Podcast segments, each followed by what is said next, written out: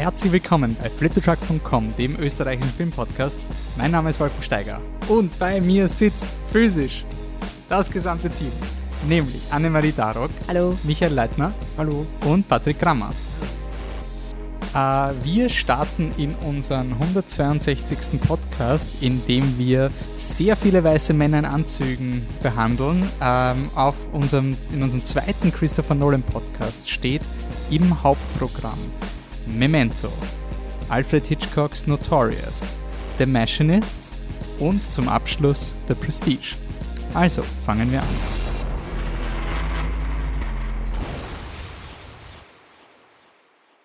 Yay, wir sehen uns wieder physisch.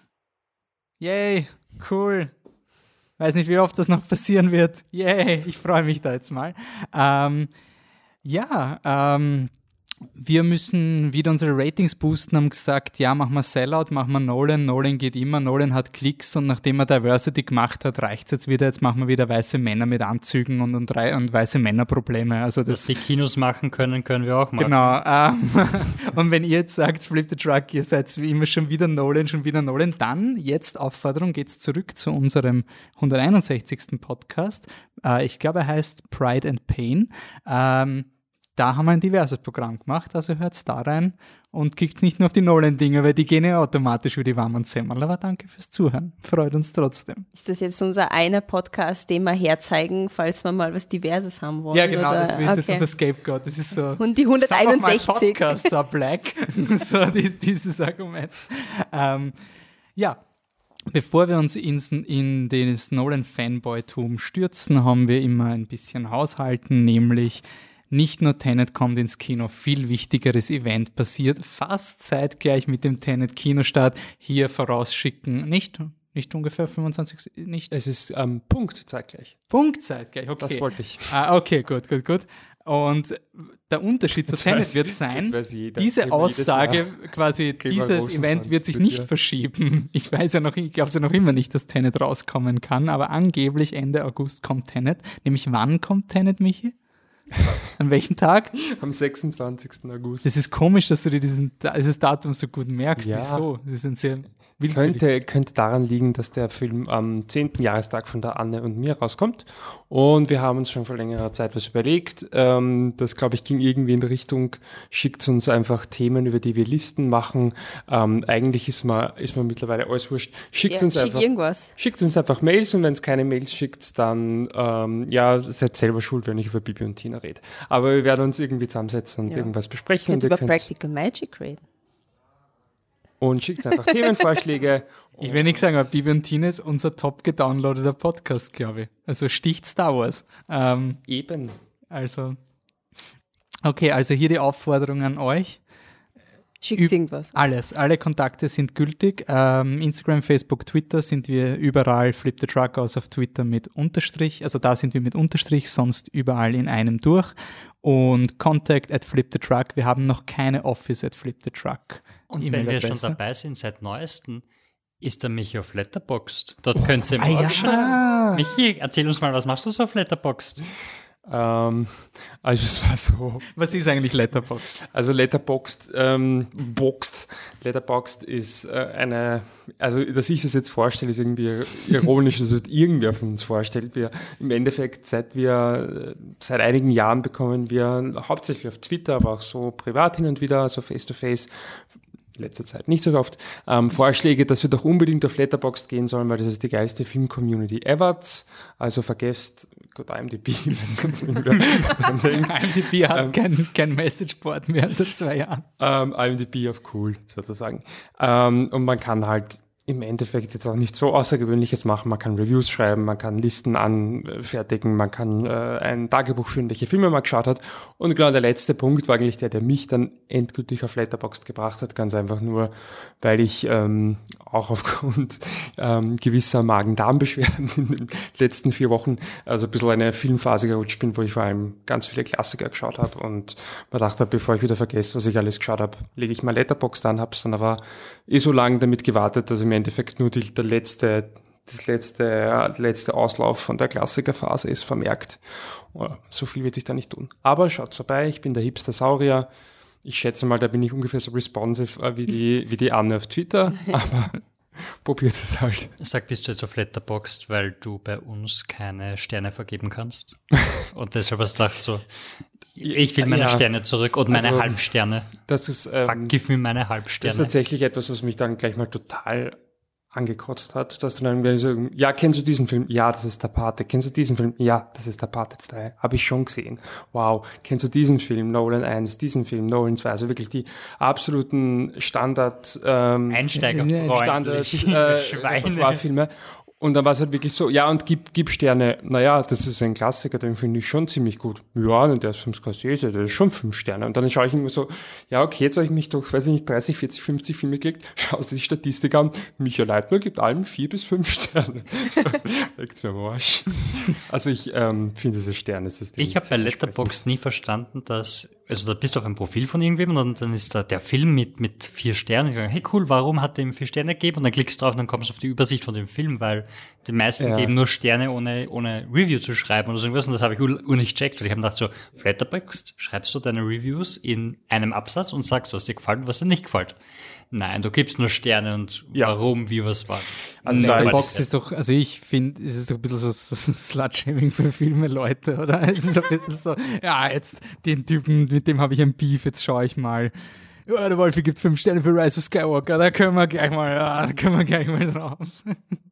Okay, gleich, Man, man gibt Futter Vier. für die Kritik. ich, glaub, ich muss auch einmal. 4,2. Für die Tagebuchfunktion. Ich weiß nicht, ob man Komma 2 geben kann. Ich glaube, kann man, kann man Nein, vier. Das Einzige, was sinnvoller ist 0,5 als Halbsterne, ist Prozent-Ratings. Da geht's ab. Ja, dann geht's ab, ja. Ähm, ja, also ich verwende es nur als Tagebuch und ich glaube, ich gebe mir jetzt an, dass ich einfach gar kein Rating mehr abgebe, weil ich das nervt, dass ich dann so, boah, sind es dreieinhalb oder vier, boah, werde ich später auf Twitter geblamed, wenn der jetzt nur dreieinhalb hat. Ich weiß Okay, es also, also Community Management Karriere ist nicht für dich. nicht. Nein, nein, Mit nein. Leuten Es ist praktisch, dass ich reden. nicht gescheit auf Twitter bin. Ne? Deswegen dir mal vor, wenn er mich jetzt voll Karriere macht, das ist quasi wie so ein, wie so ein österreichischer Skandalding so aus der Jugend, wo dann plötzlich er konfrontiert wird mit einer Fünf-Sterne-Kritik für Climax. irgendwie sowas und dann, hey, den findest du gut, den, den Job kriegst du nicht. Also, wenn du dem Film fünf Sterne gibst. Was, du hast alle Fifty Shades of Grey von er mich, so, das war in meiner Jugend. Darf ich was zu Fifty Shades of Grey sagen? ist Der war immer. vor kurzem auf ORF im Fernsehen. Und wir haben zu Hause Fernsehen über die UPC, was jetzt Magenta ist. Und der 20.15 Uhr Sonntagabend ORF1-Film hatte den Jugendschutz drinnen. Wo ich ja gelernt habe, dass Magenta TV einen Jugendschutz hat, dass mein Code 0000 ist Wie bei jedem Menschen in Österreich.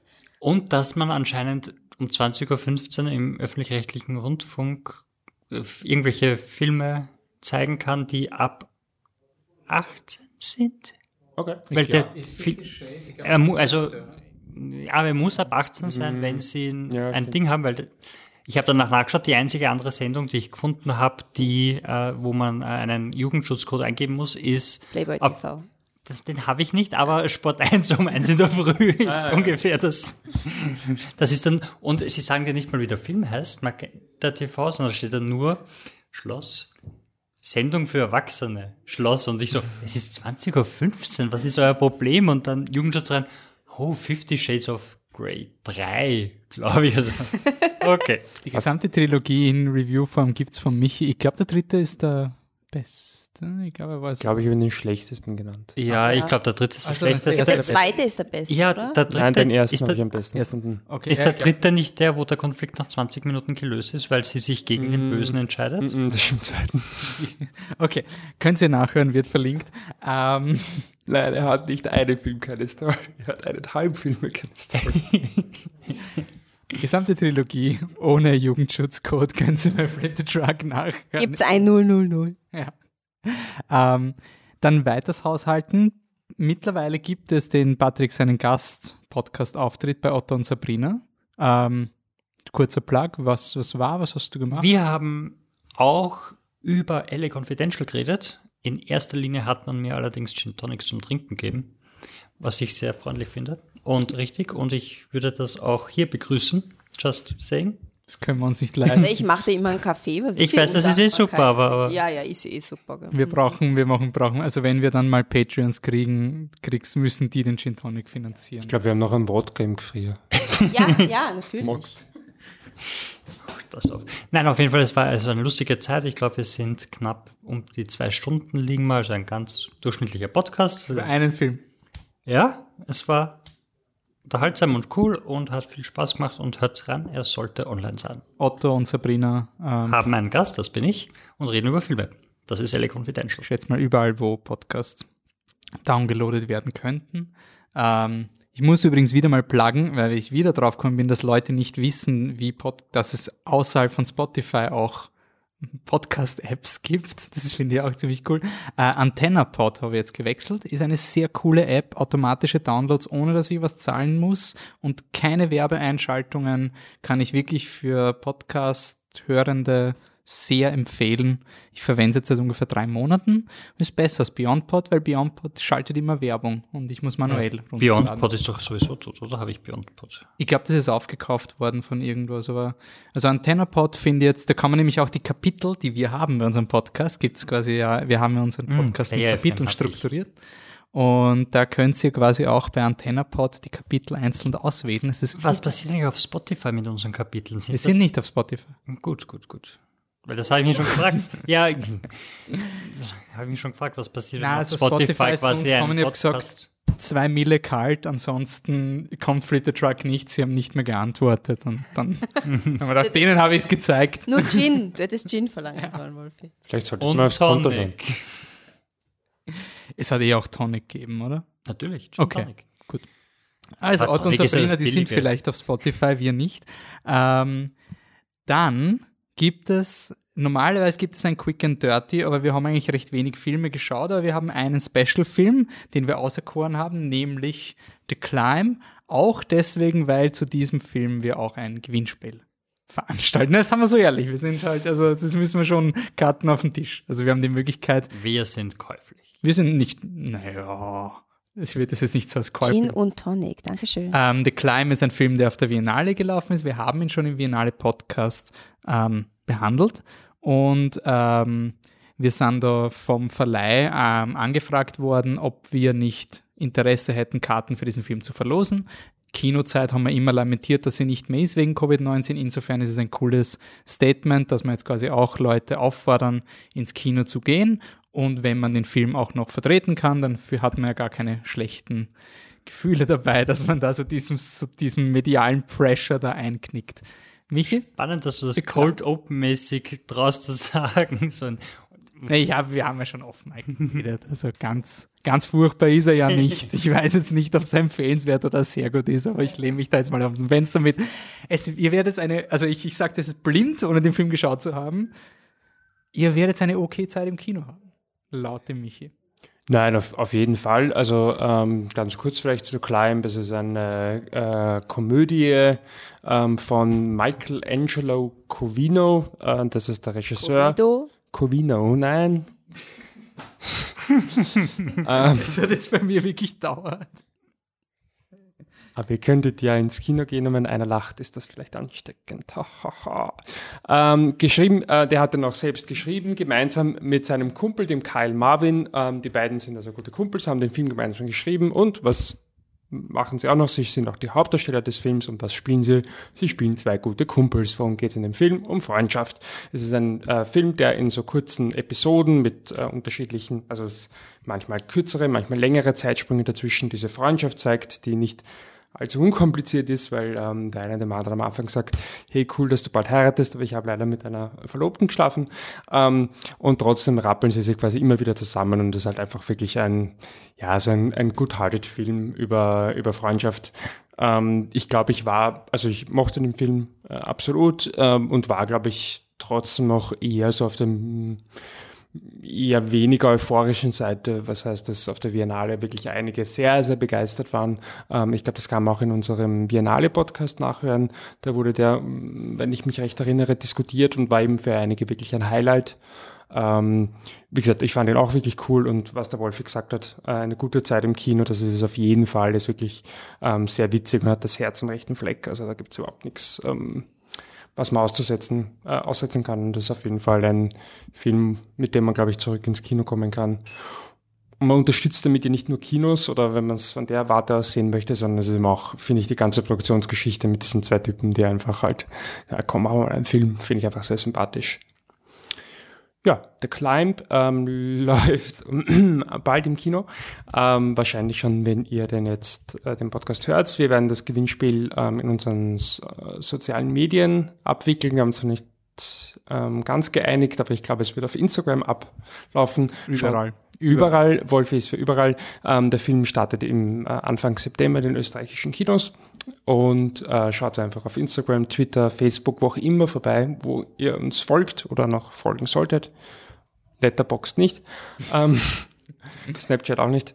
Äh, und dann werdet ihr dort sicherlich äh, sehr intuitive Instruktionen finden, wie ihr gewinnen könnt. Ja, und dann hoffentlich habt ihr viel Spaß im Kino und falls ihr nicht gewinnt, dann geht's trotzdem, unterstützt die österreichischen Kinos. Patrick, ähm, du hast The Climber auch gesehen, oder? Ich habe The Climber auch gesehen, ja. Kann mich eigentlich nur anschließen. Ist ein ganz, ganz lieber Film eigentlich. Der hat die, die besten Gags eigentlich im Hintergrund parkt. Also ich war ganz froh, dass ich ihn mit Untertiteln geschaut habe, weil es gibt auch so geile Szenen, wo du halt im, wirklich dann liest, was halt im Hintergrund gesagt wird. Und der eine sitzt halt gerade draußen, nachdem seine Frau gestorben ist und ist traurig und sauft sich nieder und dann geht er halt zur Eingangstür und, und durch, das, durch die Scheibe sieht man schon den Onkel, der anscheinend Jurist ist und sagt, ich empfehle allen meinen Klienten immer eine Flasche Wodka im Handschuhfach zu haben, denn bei einem Unfall zerbricht sie und dann stinkt alles noch Wodka. Und das ist mein Rat als Jurist. What the fuck passiert Und ein paar ganz lustige Sachen und so, ja.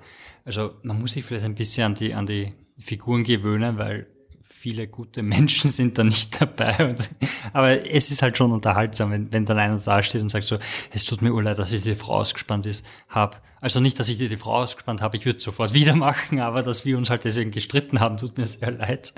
Und ja, ganz lieb, ganz unterhaltsam und macht Spaß, ja. Ich finde, und da wird es ein paar jetzt zusammenziehen, bis noch ganz schmal ist, ähm, ich finde es ein cooles Companion-Piece zu Queen of Earth. Ähm, Film, den wir schon ein, zwei im Podcast hatten. Der Wolf, äh, der Wolf sagt, der Batze nicht so mag, die Anne auch nicht. Ähm, auch ein Film über Freundschaft, ähm, der auch eigentlich Charaktere hat, die nicht, nicht wahnsinnig sympathisch sind. Und äh, Nein, nein, es wäre es wär wahrscheinlich so die Light, Light, Light, Light, Light-Version ja, ja, davon, genau. oder? So, wo du sagst so, oh gut, ich sehe, dass dieser Typ eindeutig nicht ja. gut ist, aber er versucht wenigstens naja, besser zu sein und er ist wenigstens noch unterhaltsam und ich möchte ihn nicht umbringen. Das ist so irgendwas, ist halt ganz auch, Liebe. Aber was ich eigentlich eher meinte, ist, dass es ein Film, beides äh, Filme über Freundschaft sind und ähm, gewissermaßen der Climb eigentlich von der Handlungsebene her, also passiert genauso viel Scheiße wie in Queen of Earth und Queen of Earth sagt, ja, und die Welt ist scheiße und Climb sagt, nein, alles cool. Ähm, also sozusagen das optimistische Companion Piece zu Queen of Earth. Anne, du hast den Film auch noch gesehen? Kann mich nicht erinnern, außer an die erste Szene, ähm, die aber episch ist. You had your chance. Ja, wir sind authentisch. Ich wollte nicht so tun, als hätte Anne nichts. Lieb, lieb. Ähm, erste Szene ist episch, wo sie im Berg aufgefahren und Nein, ich weiß nicht, die Szene ist so in mir hängen geblieben. Ich kann mich an nichts anderes vom Film erinnern, aber an diese Szene werde ich mich, glaube ich, immer erinnern. Es ist eine wunderschöne Einführung zu den Figuren, ja. wo, wo er Radl fährt und hinter ihm der Typ, der bald heiratet und das ist Wir hätten, by the way, ähm, falls du noch nachher reinschneiden willst, Wolf, wir haben ja. einen Clip. Okay. Weil da wird nämlich genau die Szene abgespielt. Ja, dann hört ihr das jetzt. I don't have to change to be with her, you know? Remember how Marissa made me get that Rob Thomas haircut, and Tina made me be an atheist for a year. Yeah, I remember that. Yeah. Ava isn't like that. She loves me for who I am. And and I love her for who she is. Uh, I can't wait to spend the rest of my life with her. Kyle, I slept with Ava. What? What do you mean slept? Like we slept, we sexually slept together.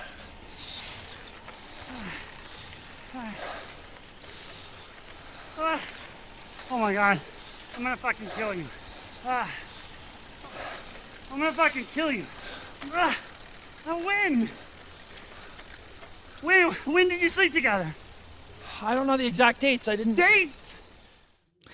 Okay, passt. Dann haben wir alle administrativen Dinge abgeplant, oder? Wir können jetzt ins Hauptprogramm stürzen.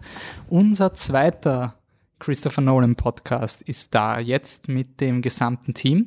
Äh, und wir haben uns überlegt, wir wollen zwei Nolan-Filme featuren und eine äh, quasi eine Klammer machen. Anfang macht Memento und am Ende vom Podcast kommt Prestige. Und dazwischen gibt es zwei Filme, die thematisch dazu passen, nämlich Notorious wegen äh, Film Noir und Suspense und ähm, The Machinist wegen Christian Bale und, und dem, dem einen Twist, den alle Filme in den 90ern gemacht haben. 2004 eh gefühlt 90, weißt du, diese Spice Girls 90er, wo du nicht weißt, ob es in den 90ern war oder in den 2000ern am Anfang. Die Spice Girls waren in den 90ern, weil da war ich in der Volksschule.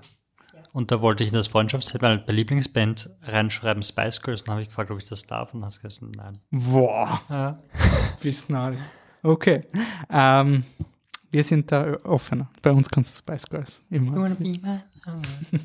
ähm, ja, und das Opening macht eben Memento. Ich will sie jetzt noch äh, vorausschicken, äh, weil ich es nicht nachher aufnehmen will und dann in den Podcast reinschneiden will. Äh, alle Filme, besonders die, die wir heute diskutieren, werden wir spoilern und heute geht es auch um Filme mit Twists. Also das würde ich vielleicht wirklich, mein Nolan-Podcast, ich habe ja gesagt, die verkaufen sich wie warme Semmeln, deswegen spucke ich jetzt ein paar Semmeln rein, damit es nicht so gut geht. Also hört den Podcast nicht, wenn ihr die Plots von Memento, Notorious oder wenn ihr wirklich meint, ich will unbedingt den Twist erleben. Ich gehe aber davon aus, dass ihr diese Filme eh schon gesehen habt und wenn ihr den Machinist nicht gesehen habt, ihr habt wahrscheinlich Fight Club gesehen. Sorry für das Spoiler. Spoiler, Spoiler. Entschuldigung, ich kann es mir nicht verkneifen. Das könnte jetzt auch ein Spoiler für Fight Club Ja, Ja. das ist ein Meta-Spoiler. Ähm, It's Also. So many It's a. Spoiler within a Spoiler. Oh. Wir starten mit Memento, Nolans, Christopher Nolans zweiten Film. Wir kennen und lieben Christopher Nolan und wenn wir auf Letterbox sind, wissen wir, dass wir da, Entschuldigung, da dürfen wir nicht Nolan mögen, weil die Letterbox Crowd und Film Twitter Ist Letterboxd nicht so groß, als dass das Film Ja, twittert? wahrscheinlich. Ja, Film Twitter ist wahrscheinlich zwar auf Letterbox und versucht, einen Anti-Nolan-Kreuzzug dort zu führen. Äh, ist ein super geiler Film äh, von Christopher Nolan äh, aus dem Jahr, ich glaube genau 2000, genau ja, 5. September 2000. Ähm, Geschrieben von Nolan, basierend auf einer Kurzgeschichte äh, von Jonathan Nolan. Die Kurzgeschichte heißt Memento Mori. In der Hauptrolle ist Guy Pearce, der spielt, ich glaube, Lenny, äh, Leonard Shelby. Und Leonard Shelby leidet unter anterograder Amnesie. Wenn ihr nicht wisst, was das ist, erklärt euch der Film sehr oft. Ähm, Leonard Shelby leidet nämlich äh, unter einem unter einer äh, ich will jetzt echt nicht. Er, er, er ist nicht in der Lage, neue Erinnerungen zu machen. Also er hat ein, sein, sein, seine Gedächt, sein Gedächtnis existiert bis zu einem Punkt, an dem Punkt, wo seine Frau ähm, ermordet wurde. Seither ist er nicht in der Lage, neue Erinnerungen langfristig zu machen. Also er vergisst alle paar Minuten. Und was er deswegen macht, ist, dass er versucht sich mit Post-its, mit Tattoos, mit äh, Anweisungen diese, äh, dieses, äh, diese Problematik zu kompensieren. Denn seine Frau wurde umgebracht und Leonard Shelby ist überzeugt, der Mörder ist noch immer unterwegs. Äh, die Polizei hat quasi den Falschen erwischt und er muss jetzt quasi Gerechtigkeit ähm, verüben für den Mord äh, und die Vergewaltigung seiner Frau und deswegen ist er auf so einem Film nur Rachefeldzug. Der Film hat dann noch einen ähm, einen narrativen Trick, er ist rückwärts erzählt, zumindest die, die Hauptstory. Also der Film beginnt mit der letzten Szene und äh, mit jedem, ich jetzt werden eh schon ein paar Leute schreiben, der ist nicht ganz rückwärts erzählt, aber für die Kürze, er ist rückwärts erzählt und geht, geht zurück, bis man, man lernt Leonard Shelby kennen, wie, wie er einen Typen erschießt und es wird dann quasi eigentlich erzählt, wie es dazu gekommen ist, aber immer mit Segmenten, bis er quasi wieder die Erinnerung verloren hat. Klingt jetzt relativ kompliziert, ist auch ein sehr dichter äh, Thriller, der, ähm, der beim ersten Mal schauen wirklich so dieses, da muss man halt einfach mitkommen und schauen, dass man halt sich an alles erinnert. Ja, die, die, die unabsichtlichen Wortwitze tun mir leid, aber es, das wird jetzt noch ein paar Mal kommen. Äh, und wir haben, glaube ich, einen Clip zum Film. Äh, irgendwie Anmoderation oder kann ich den Ähm, ja, also er trifft ähm, eine junge Frau, deren Namen mir der Batz jetzt verrät. Gespielt von Carrie Ann Moss und sie spielt, äh, falscher Wikipedia-Artikel, Sie in, in sie gespielt? Äh, da ist die Carrie Ann Moss, Natalie. Upsi. Natalie. Äh, genau, er trifft ähm, die Natalie und ähm, also die, die Hauptfigur ähm, macht sich ja quasi ständig Notizen auf kleinen Fotos und sieht also, okay, das ist die Natalie und der kann ich vertrauen. Und was wir jetzt hören, ist ähm, ihr Dialog miteinander, wo er sich dann auch dafür entschuldigt, dass er sich in Wahrheit nicht an sie erinnern kann. Natalie, You don't remember me. I'm sorry. I should have explained. I have this. You did explain, Lenny. Please call me Leonard. My wife called me Lenny. Yeah, I know. You told me. Well, then I probably told you how much I hated it. Yeah. Do you mind taking your glasses off? It's hard for me to. Thanks. So you have information for me? Is that what your little note says? Yeah. Must be tough living your life according to a couple of scraps of paper. You mix your laundry list with your grocery list, and you'll end up eating your underwear for breakfast. I guess that's why you have those freaky tattoos. Yeah, it's tough. It's almost impossible. Look, I'm sorry I don't remember you. It's nothing personal. Passt. Ähm, sehr spannend, diesen Film jetzt nochmal zu schauen, nachdem Nolan ja dieser, dieser Household Name wurde. Ähm, der Film hatte, hatte ein Budget von äh, 9 Millionen, war Nolans zweiter Film. Der erste war wirklich so ein Studentenfilm, den er am Wochenende zwischen Tür und Angel gedreht hat mit dem Titel Following. Und das war halt wirklich ein Film mit äh, einer Produktion, amerikanische Schauspieler, also Guy Pearce kennt man, Carrie Ann Moss und Hm? na, also sorry, aus dem amerikanischen Filmmarkt, Entschuldigung. Ähm, ich kann jetzt nicht für die Nationalitäten bürgen, aber Carrie Ann Moss kannte man aus Matrix und Joe Pan Pantoliano kannte man auch aus Matrix. Ähm, also eigentlich ein, ein Star-Studded Cast, auch die erste Kooperation von Nolan mit Wally Pfister. Äh, noch nicht Hans Zimmer in der Nolan-Riege da, ähm, aber quasi das, die, die, ersten, die ersten Anzeichen vom Team Nolan oder von dem Talent, mit dem der Nolan kooperiert, um seinen Filmen diese Brand zu geben. Ähm, ich habe vergessen, wie brutal und dark und edgy äh, dieser Film ist. Vor allem, wenn man Nolan jetzt aus diesen slicken James Bond, Inception, ich schieße auf die Leute und sie gehen schlafen, diese Art von Gewaltlevel kommt, äh, ist Memento so deppert ist der Org und auch die Themen, die da behandelt werden, die Depression und der, der Leonard Shelby erzählt sie die ganze Geschichte von Sammy Jenkins und dieser Payoff. Ich, ich hatte nicht in Erinnerung, wie arg dieser Payoff von dieser Sammy Jenkins Geschichte mit seiner Frau ist und wie lange und detailliert dann das Ende, dies, dieses grausame Ende dieser Geschichte auch gezeigt wird und wie das immer reingehämmert wurde. Also ich habe das mit meiner Freundin geschaut und wir, wir haben Prestige schon geschaut, wir haben Dark Knight geschaut, Dark Knight Rises, Inception, und gedacht, okay, jetzt geht jeder Nolan und boah, also man, man spürt in dem Film schon noch eine Rohheit von diesem Independent-Regisseur, die, ich würde nicht sagen verloren gegangen ist, weil er sich einfach um, umorientiert hat, aber ich würde schon sagen, dass dieser Film extrem roh und dark und edgy ist im Vergleich zu den restlichen. Er hat irgendwie seine, also er, er behandelt ja dieselben Themen, die er im Rest seiner Karriere bis jetzt behandelt hat. Also einerseits ist die Faszination für Zeit und wie Zeit funktioniert und dann die Idee von, von Trauma, Trauma, äh, Kummerbewältigung, diesen ganzen Sachen, die durchziehen sich ja durch sein ganzes Schaffen. Und das war irgendwie noch so der, da beschäftigt er sich mal ordentlich damit. Und dann adaptiert er das und schraubt so weit zurück, dass er, dass er Hollywood Mainstream-Filme machen kann, für das, damit er das Budget kriegt, um die Sachen zu machen. So irgendwie wirkt dass er, dass er einmal seine Themen ausgebreitet hat, die ordentlich durchgespielt hat und jetzt sagt, okay, gut, es interessiert mich immer noch, aber ich, ich muss es zurückschrauben. Also ein, ein Sammy Jenkins Geschichte findest du sonst nirgends, aber die Ansätze davon findest du eigentlich in all seinen Filmen. Ja, ich finde auch nicht, dass er irgendwie, also ich finde, in dem Film sieht man, was möglich sein wird für ihn. Also es ist eher mehr so ein, er steckt nicht in seinen Mainstream-Filmen zurück, sondern in diesem Film siehst du, wo es ihn hinführt finde ich. Also, also wirklich guter Unterhaltungskino, also hochwertig mit, mit extrem viel Intelligenz dahinter, finde ich, sieht man schon in dem Film. Ich finde nicht, dass er ein Indie-Regisseur hätte sein bleiben sollen und ich glaube, er wollte es auch nicht. Ich glaube, er, er hat durchgestartet mit so einem Film und er hat schon gewusst, wo er hin will und was er kann. Das sieht man. Also für, ich habe das in dem Film gesehen. Ich habe ihn jetzt zum ersten Mal gesehen. Ah, du hast, du hast vorher noch nichts Nein. gesehen. Okay.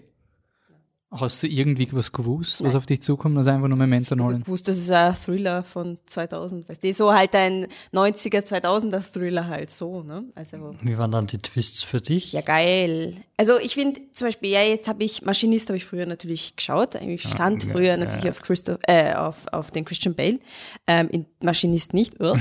ähm, und habe jetzt die zwei eben sozusagen verglichen und ich meine, Memento ist halt schon echt, echt eine Milliarde mal besser als Maschinist. Also, ich meine, da siehst du schon die, die Spielereien, die Intelligenz, die Cleverness, du eigentlich wirklich, er macht nicht so viele Kniffe, außer dass, dass dieses Rückwärtsdingsen und ein bisschen ab, also genau, die Erzählweise, das Rückwärtserzählen, das ist natürlich sehr kreativ und sehr anders, aber ansonsten ähm, gibt's halt ein paar so Flashbacks und ein bisschen schwarz-weiß, aber sonst gibt's nicht solche Kniffe oder irgendwie mit den Farben und so weiter. Also für meine Augen war das nicht. Es ist eher sehr straightforward. Ich erzähle dir jetzt die Geschichte, aber so wie er die Geschichte erzählt, da sieht man, was für ein, ja, wirklich eine Art Genie dahinter steckt. Und bei Maschinist kommen wir eh später drauf, aber bei Maschinist braucht so viele kleine äh, Sachen, Musik hier ein bisschen und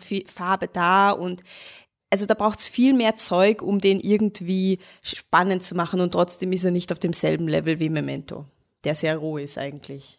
Michi, was ist da? Ja, also ähm, ich habe Memento back in the days auch gesehen ähm, und dafür aber jetzt nicht mehr. Also bei mir ist das schon ähm, länger her. Ähm, wenn man, ja. Und ähm, was mich schon immer fasziniert, also Memento ist, finde ich schon, wenn du die neuen ähm, Filmografie rausschaust, ist schon irgendwie ähm, sehr krass, ähm, wie anders dieser Film halt ist. Äh, und ich glaube, es ist auch ein Film, der auf den ersten, auf den ersten Moment halt schon sehr äh, gimmicky wirkt. Also ich glaube, so bin ich auch als, als Jugendlicher irgendwie in den Film gegangen, war auch das, was mich daran ähm, gepult hat. Also das ist jetzt nicht ähm, negativ gemeint, ähm, aber ich meine, die Art und Weise, wie Memento erzählt ist, äh, also quasi immer wieder eine kurze Geschichte und dann ähm, schaut man, was ist davor passiert, was ist davor, aber das habe ich so bis heute in keinem Film gesehen und würde auch bei allen anderen Filmen, die ich kenne, gar keinen Sinn machen. Ähm, von daher hat er schon quasi also er hat ein, ein ganz, ganz besonderes Alleinstellungsmerkmal. Ähm, was mich halt heute quasi mehr interessieren würde, vielleicht können Sie den, den halt neulich auch gesehen haben, ähm, wie es halt, man wirft Nolan ja doch gerne vor, dass jetzt quasi auf der emotionalen Ebene das nicht so wahnsinnig viel passiert. Wie er da funktioniert, was, was ich so ein bisschen in Erinnerung habe, ähm, ist die, die Geschichte mit der, mit der Natalie, die wir ja auch kurz gehabt haben. Also, dass der Film kam es mir so ähm, retrospektiv vor, als hätte das, würde das teilweise so ein bisschen vielleicht in die Länge ziehen.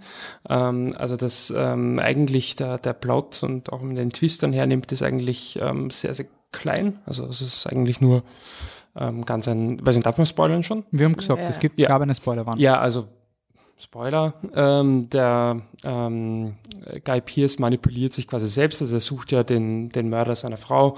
Und am Ende kommt raus, ähm, dass der Typ, den er am Anfang des Films, also am Ende der Geschichte, ähm, erschießt, äh, dass er von Anfang an eigentlich wusste, dass er das nicht ist und sich ganz bewusst auf dem, auf seinen Fotos eine falsche Information draufschreibt, damit er weiterhin einen Verbrecher äh, jagen kann und dann auch äh, einen Täter findet.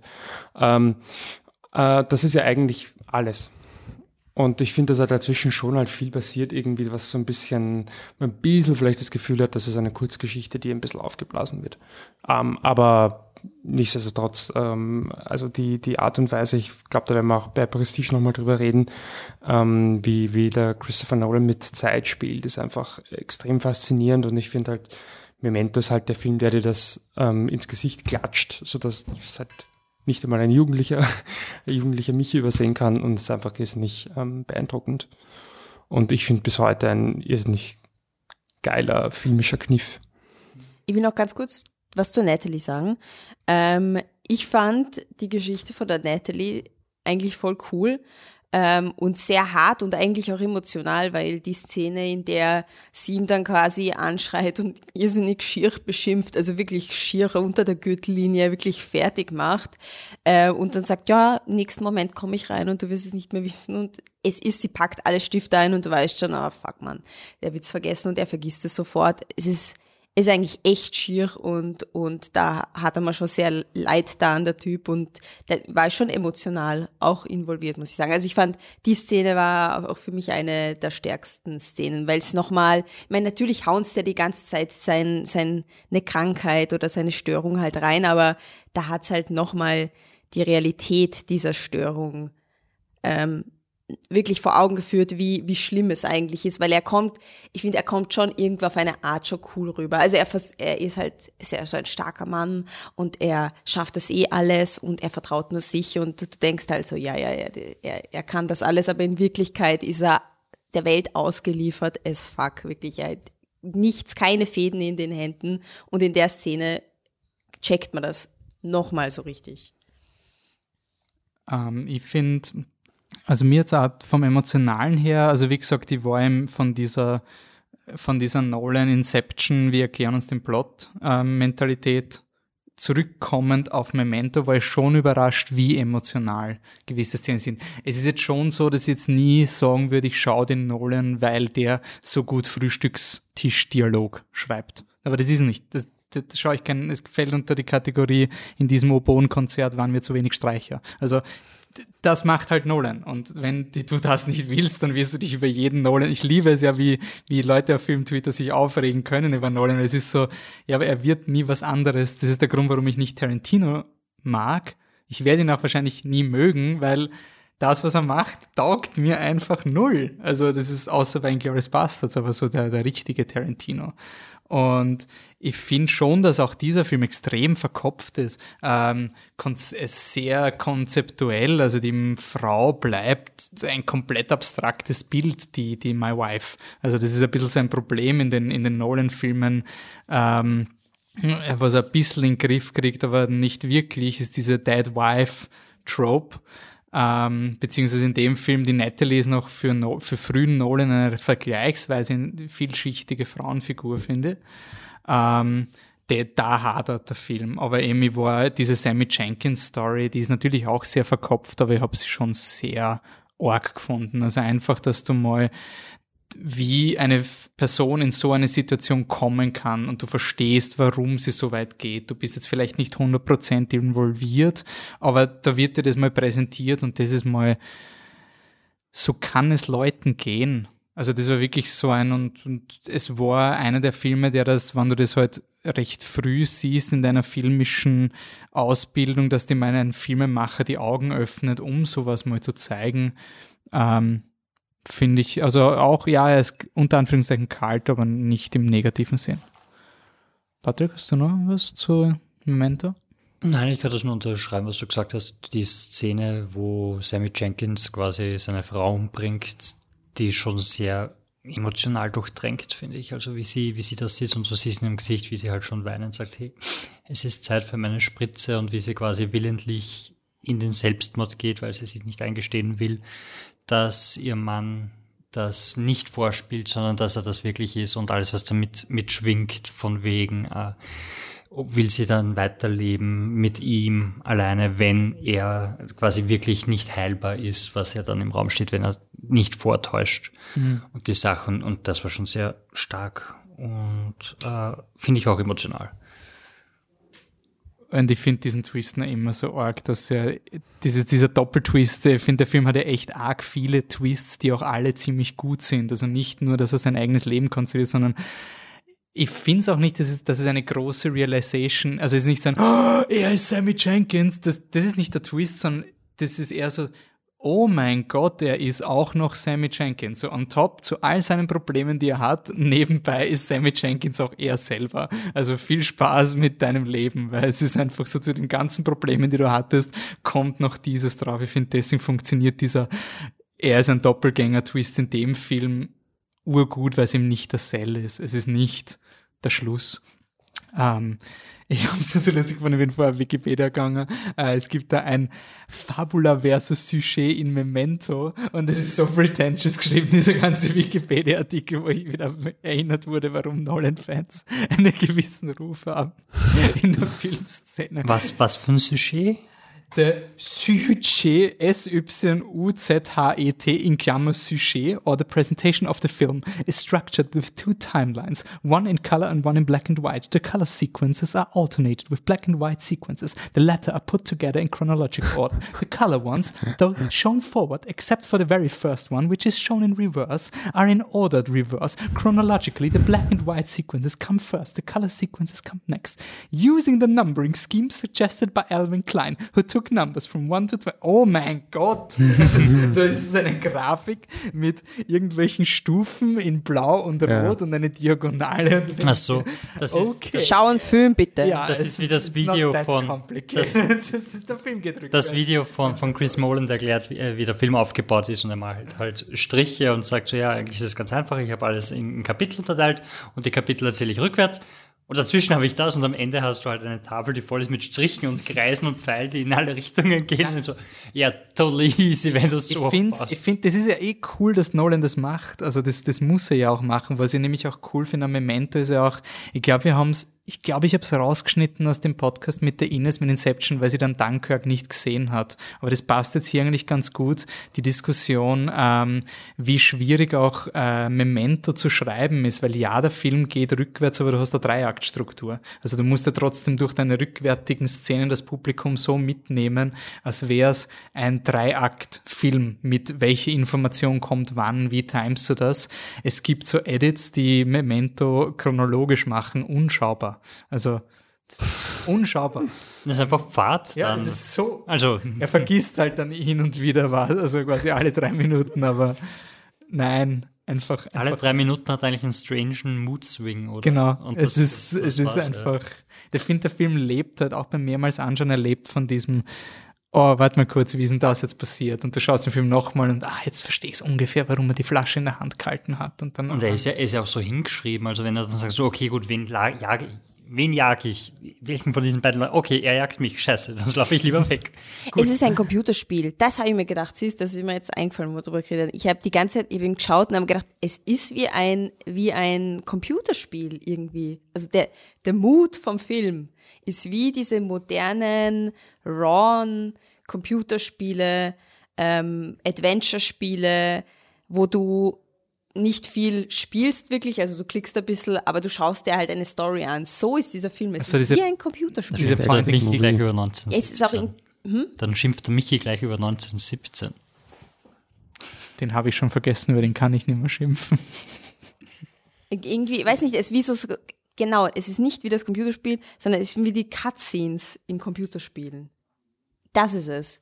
Diese Szene, wo er sitzt am Klo mit der Flasche, also ich weiß nicht, ich habe mich so an Computerspiele erinnert. Ja, schon, auch meinst, diese, schon- nein, diese Point-of-View-Shots, ja diese Point-of-View-Shots. Du meinst, wenn man zu früh wegklickt und auf einmal ist irgendeine verrückte Situation im Spiel und du weißt nicht mehr, wie du da Na, es ist mehr, dass du hast ein bisschen gespielt, du gehst ein bisschen herum und dann kommt die Cutscene und es ist was passiert und dann schaust. Du du, hast dir die nicht mehr Cutscene Kontrolle an, du hast darüber. keine Kontrolle Ja. mehr drüber und du schaust an, oh, und was mache ich jetzt damit? Irgendwie so. Oder weiß ist es so, wenn du in der Mitte von Pokémon irgendwann mal aufhörst und ein Jahr später versuchst, Pokémon zu starten und du weißt nicht mehr, was du tun wolltest? Und wie die Cheats Wirklich, sind. also, nein, nein, also ich habe Pokémon so gespielt und habe ur den Plan gehabt und das und das und dann startest du das Spiel nochmal so, ich bin auf einem Fahrrad auf einer Brücke. Was war, Wo was wollte ich ist- was, was wollte ich eigentlich Ja. tun? Und in dem Moment, wo du Pokémon spielst, ist so, ja, ja, alles urlogisch und sobald du kurz aussteigst, so, aha, habe ich die Flöte schon? Brauche ich eine Flöte? Ist das das Spiel mit der Flöte oder ist das das andere Pokémon? Ah ja, genau, wenn man mit dem Rad in die Stadt fährt, steigt man ja ab und geht wieder langsam wieder Pöbel. Äh, ich weiß nicht, ob es sinnvoll ist, diesen Film zu raten, aber machen wir es mal. Sehr gut. Sehr gut. Sehr gut. Ich glaube noch, äh, äh, ich, ja, noch sehr gut. Also noch nicht ganz der Truck. Der Nolan hatte bei mir schon zweimal den Truck geflippt, aber das, der war mir nicht Mainstream genug, der Film. Also Memento, wie viel Geld hat er eingespielt? 40 Millionen. Da, da kommst du nicht in meine Top 10 Liste. Bei 100 Millionen. Bei 100 Heutzutage Millionen. steht er nicht einmal mehr auf für, für 40 Millionen Budget aber auch sein Budget vervierfacht. Also auch damals schon Profit. Also. Zum Abschluss will ich noch sagen, dass er trotzdem, obwohl er so kompliziert konstruiert ist und alles, beim Schauen ziemlich gut funktioniert und auch Leute, die keine Ahnung haben, worauf sie sich einlassen, problemlos folgen können. ja. Aber Also- generell jeder Nolan, oder? Also ich Ja, nein, Nolan, nein, also, also wir kommen später zu Prestige, da gibt's dann schon Szenen, wo du sagen musst, ja, aber das war eigentlich so und dort hat, war das und deshalb ist das jetzt wichtig und, und also ich habe schon erlebt, dass ich manchen Leuten bei Nolan quasi erklären habe müssen, wie was ist. Bei, bei Memento flutscht das alles ganz schön durch und wir haben noch nicht über die Schönheit des Shots geredet, wie die Farbe zurückkommt. Das stimmt. so, dass du es gar nicht merkst, nämlich. Ja, sehr schön. Ähm, warte mir kurz ein Ding. Genau, ich hätte auch mal nicht meine Überleitung zu Notorious. Äh, wenn Nolan eins nicht kann, dann sexual, sexually charging. Der Nolan ist, wenn es um Sex geht, extrem brüde. Deswegen finde ich es sehr interessant, dass er sich eben diese, die ersten Nolan-Filme im Insomnia, Memento, Following, die waren noch eher in diesem Film Noir. Und im Film Noir geht es auch ich habe nicht viel Film Noir gesehen, aber da geht es doch immer um, um scharfe Leute, die pudern. Die dann irgendwelche Dark Secrets haben und so. Willst du was über den Film Noir erfahren? Also, Ich, ich habe mir jetzt angeschaut, niemand weiß, was Film Noir ist. Es ist urgeil. Es ist wirklich so, hey, also wegen LA Confidential habe ich gesagt, okay, Film Noir, was ist es? Und der, der, der Buchautor von LA Confidential so, Film Noir ist, wenn du mit einer Frau schlafst und sechs Wochen später kommst du in die Gaskammer und du bereust es nicht. So, okay, gut. Und der andere Film Noir ist das und das und niemand, ja, niemand kann Film Noir wirklich, wirklich äh, definieren und alles, was ich dachte, was Film Noir ist. So, ja klar, das ist die Schatten und du hast diese Figuren und so weiter und es spielt in L.A. und ist alles wurscht und Film Noir kann alles sein und auch nichts und und dadurch, dass ich ein Nolan-Fan bin und deswegen keine Ahnung von echten Filmen habe, habe ich gesagt, Michi, Klassiker her, wir brauchen einen echten Film in diesem Podcast. Da, damit wie viele man, Sterne damit hat er auf man Letterboxd? Also wenn der nicht fünf Sterne blättert, wir reden von Notorious. Ich glaube, auf Deutsch heißt er, kam er unter dem Titel Das weiße Gift ins Kino und beim Re-Release hieß er dann auch ähm, berüchtigt. Berüchtigt, ja. Und es ist nicht Notorious aus dem Jahr 2005. Also sorry, alle Hip-Hop-Rapper-Fans, die wir da jetzt verloren haben. Ich muss noch ganz kurz, bevor wir zu dem Film kommen, den Wolf ein bisschen schocken, weil er ähm, quasi glaubt, dass er hier über Letterboxd herziehen kann. ähm, Hat er selber einen Account, den er nicht mehr kennt? nein, ich- also kann er natürlich eh. Ich wollte nur sagen, dass prinzipiell diese Attitude, ja, niemand mag Nolan, das, das stimmt so nicht ganz. Dark Knight ist laut Letterboxd der 16. beste Film aller Zeiten. Also es gibt nur 15 bessere. Ja, aber das ist overrated. Deswegen die Nolan-Fanboys, die Und- machen Letterbox kaputt. Inception ist auf 192. Ja, aber die haben uns schon einem die Beats zusammengehauen, wie es den Paten rausgekickt haben für Dark Knight und jetzt sind sie halt auf Letterbox, diese Fankultur ist was Schönes. Also ein Seminar von Wolfgang Steiger. Ihr, ihr wie wisst man schon, dass Shawshank Redemption deswegen der bestgeratedeste Film Weil er IMDb wurscht ist. Nein, weil Dark Knight hat Pate rausgekickt, dann haben die Pate-Fans Dark Knight runtergeratet, haben die Dark Knight-Fans Pate runtergeratet, dann ist Shawshank Redemption auf Platz 1 gekickt worden. Und niemand Es ist so dämlich. Es Tschüss, alle eure Pimmel, ernsthaft. Das, Ja. waren, da, schau, das war noch eine schöne Zeit, wie das Shitstorms waren. Das war der Höhepunkt, wie das Internet unser Leben beeinflusst Ja, hat. weil- Wollen wir nicht zurück in dieser Zeit? Heutzutage sind Nolan-Fanboys ziemlich heftig scheinbar, was man so hört und liest. Da gibt es echte harte Kampagnen gegen Leute, die was Böses über Nolan sagen. Ja gut, ähm, sagt ihr, so- sollen wir weitermachen? Ja, machen wir, machen wir Wir wollen ja noch was essen gehen später. Ähm, wir äh, gehen jetzt, äh, Wolfi möchte zurück in der Zeit, gehen wir gleich bis ins Jahr 1946. Damals hat ähm, Alfred Hitchcock einen Film gedreht, der heißt eben Notorious. Das Buch, äh, Drehbuch ist von Ben Hecht, das Ganze aus einer Zeit, wo eigentlich noch relativ wenig Literaturverfilmungen war. Ben Hecht ist für viele Howard Hawks Filme mitverantwortlich, auch für It's a Wonderful Life und ein paar andere Klassiker.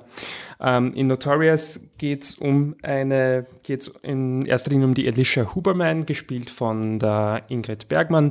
Ähm, und ihr Vater wird 1946 verurteilt, ist ein ehemaliger Nazispion und ähm, sie hat durch die Geschichte des Vaters halt gewisse Connections ähm, zu ehemaligen Nationalsozialisten im, im äh, weitesten Sinne, also Connections im weitesten Sinne.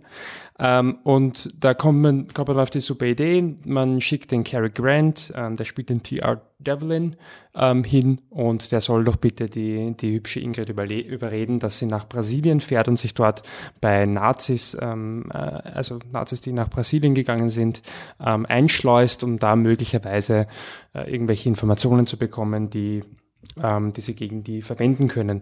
Das Problem unter Anführungszeichen ist nur, dass sich der Devlin und die Alicia ähm, in der Vorbereitung auf diesen Fall unsterblich ineinander verlieben, das aber nicht wirklich aussprechen können und dadurch ähm, ja, kommt es zu der verheerenden Situation, dass die Elisha also nach Brasilien geht, dort mit dem äh, Sebastian, Alexander Sebastian, gespielt von Claude Ray, Rain, Rains, Claude Rains, ähm, anbandelt und der Cary Grant dann in weiterer Folge natürlich wahnsinnig eifersüchtig wird und das Ganze ist dann quasi ein als Spionagethriller getarntes Liebesdrama, könnte man sagen. Ähm, es gibt einen Clip dazu, wie der ähm, Devlin und die Alicia ähm, bei einem Pferderennen sind und obwohl sie eigentlich über den Fall reden sollten, ähm, kommen sie nicht drum herum, in Wirklichkeit dann doch über ihre Gefühle zu reden. Anything else? Nothing important. Just a minor item, but you may want it for the record. What is it? You can add Sebastian's name to my list of playmates.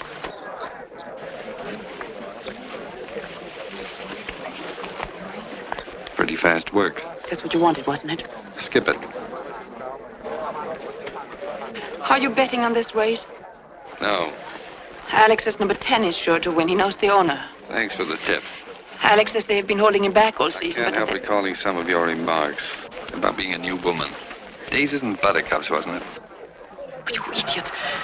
What are you sore about? You knew very well what I was doing. Did I? You could have stopped me with one word, but no, you wouldn't. You threw me at him. I threw you at nobody. Didn't you tell me to go ahead? A man doesn't tell a woman what to do, she tells herself. Ja, wir haben ähm, einen, wir haben einmal, ihr könnt sich erinnern, wir haben mal den Tasse Tee oder Tasse Kaffee Film etabliert. Das waren quasi Filme, die ähm, einen Konflikt haben, der eigentlich gelöst werden könnte, indem sich zwei Leute einfach zusammensetzen, eine Tasse, Tasse Tee miteinander trinken und einmal kurz reden und da bräuchte der ganze Film nicht stattfinden. Notorious ist, finde ich, ein Flasche Weinfilm. Also es ist quasi, hätten sie sich einmal gescheit angesoffen miteinander, dann, dann hätte das eigentlich alles nicht passieren müssen. Ähm, aber anders als ein Tasse Tee-Film finde ich es halt in dem Fall ähm, emotional extrem mitreißend. Ähm, es ist also, wie gesagt, ich habe es eh vorher gesagt, es tarnt sich sozusagen als Spionagefilm und es ist auch irrsinnig spannend inszeniert, aber es ist wirklich in erster Linie halt ähm, absoluter Liebesfilm. Wie man das eigentlich hat in den, in den alten Filmen, ist, finde ich schon, diese Idee von Romantik ist natürlich nicht mehr, nicht immer so ganz up to date. Also man hat jetzt in dem Fall den, den Devlin, der ähm, die Alicia irgendwie, also sich verliebt, das ist einfach so, aber gleichzeitig irgendwie mit der Idee, mit ihr zusammen zu sein, nicht so ganz zurechtkommt, aufgrund ihrer Vergangenheit und auch, weil sie so ein bisschen so einen laissez-faire Lifestyle hat und halt doch dann über das, vom, vom Geld ihres Vaters halt noch profitiert. Ähm, und das ist halt irgendwie schon was sehr männlicher Blick auf die ganze Geschichte oder ein sehr erhabener Blick. Ähm, aber ich finde es trotzdem, dass in dem Fall halt einfach ähm, der, die Dialoge, das Writing einfach so gut ist, dass, dass man einfach absolut mit im Boot ist und einfach denkt, Alter, sag ihr doch einfach, dass du sie liebst und dann geht sie nicht nach Brasilien. Ähm, und das Ganze halt kombiniert, ja, mit ähm, der Hitchcockschen ähm, Spannungsinszenierung. Es gibt einige ähm, Shots, googelt einfach nur mal äh, Keyshot und Notorious und dann lest drüber, wie unfassbar schwer es, also nicht lest, hört drüber, wie unfassbar schwer es damals gewesen sein muss, einen, einen Kran-Shot zu machen, weil ähm, man quasi, wenn man durch die Kamera durchgeschaut hat, hat man nichts gesehen, also es war schwarz, das heißt, man musste mit so einem Seitengucker schauen und der hat nie ganz genau das Bild getroffen und beim Kran war es dann noch viel schlimmer und im Endeffekt ist er da in, im Blinden herumgefischt und der Shot, wenn man sich anschaut, ist äh, perfekt. Welcher ähm, Shot ist das? Das ist ein Shot, ähm, der es spielt auf einer Party und es geht darum, dass ähm, Elisha einen, einen Schlüssel gestohlen hat, der wichtig ist für den Plot und ähm, der Shot geht quasi von, vom äh, Ceiling des ersten Stockes, geht er quasi runter auf die Party ganz langsam und endet dann in der Hand von der ähm, Ingrid Bergmann, die den Schlüssel hält. Ähm, cooler Shot und halt ähm, ja, unglaublich, wenn man es nachliest, wie, wie komplex das ist. Ähm, ich finde auch generell, es ist eigentlich nicht nur ein Liebesfilm, in dem Sinne es ist eigentlich, finde ich, schon noch irgendwo ein Love Triangle, weil der ähm, Claude Rains ist natürlich der, der Bösewicht. Ich meine, es ist dann trotzdem ein Nazi.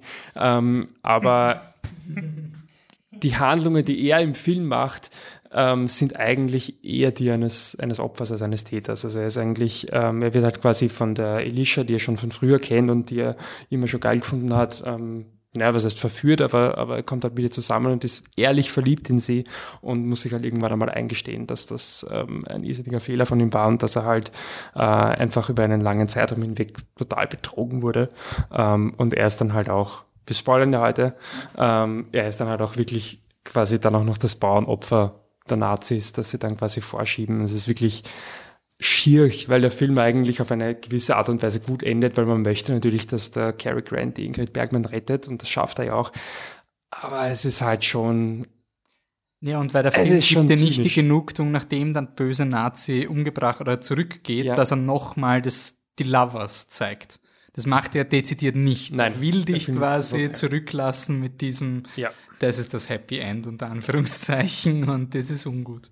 Ja, ist ein, ähm, ich finde halt, für, für mich gibt es am Hitchcock irgendwie so ähm, zwei Arten von Filmen. Es gibt die Filme, die mich ähm, generell ähm, beeindrucken, äh, Vertigo, Rare Window, Psycho. Ähm, und dann gibt es ja die Filme, die mich auch emotional nicht mitnehmen. Und da gibt es eigentlich nur eine Handvoll. Und ähm, Notorious ähm, ist wirklich einer meiner, meiner absoluten Lieblings-Hitchcocks. Ähm, deswegen würde ich gerne wissen, was ihr davon hält. Vom Flasche Weinfilm. Oh, Flasche Wein. Ah, jetzt verstehe ich es erst wegen Jetzt dem der Weinkeller. Flasche während die Ähm, Film vorkommt. Nein, dann Nein. müsste man es einen Sektflaschenfilm nennen. Ach so, okay. Also war nicht eine absichtliche Das ist Anleitung an die übrigens ähm, ganz witzig. Also der Plot ist ja dann, äh, also die, die äh, Conspiracy geht es dann eben um Sektflaschen, die in Uranium gelagert ist. Und ähm, der ähm, Produzent, also Hitchcock hat ihn auch produzi produziert, aber auch der David O. Selznick, den man vielleicht kennt, so ein ganz ein harter ähm, amerikanischer ähm, Studioproduzent aus den 40ern. Und der ähm, wollte halt unbedingt, dass es der erste ähm, Film mit einem, mit diesem Themenbereich nach Hiroshima ist. Und deswegen wäre fast etwas der, der Cary Grant nicht mitgespielt. Ähm, weil Angeblich während der Dreharbeiten, das ist jetzt Aussage von Hitchcock, aber angeblich haben sie ihm ja nachspioniert, weil sie haben ja vor Hiroshima gedreht und haben dieses Uranium halt, weil es so vom Hörensagen gehört hat, ah, da gibt's irgendwo in Südamerika gibt's Minen, irgendwas äh, Radioaktives und irgendwas und da hat er sie eben nur laut Hitchcock-Aussage, gibt's in einem Buch nachzulesen, ähm, ist er dann zu einem Uni-Professor gegangen, hat ihn gefragt, hey, ist so eine Atombombe mit Uranium, geht das? Und er hat gesagt, nein, nein, es ist komplett unplausibel, komplett unplausibel, gehen Sie weg, gehen Sie weg.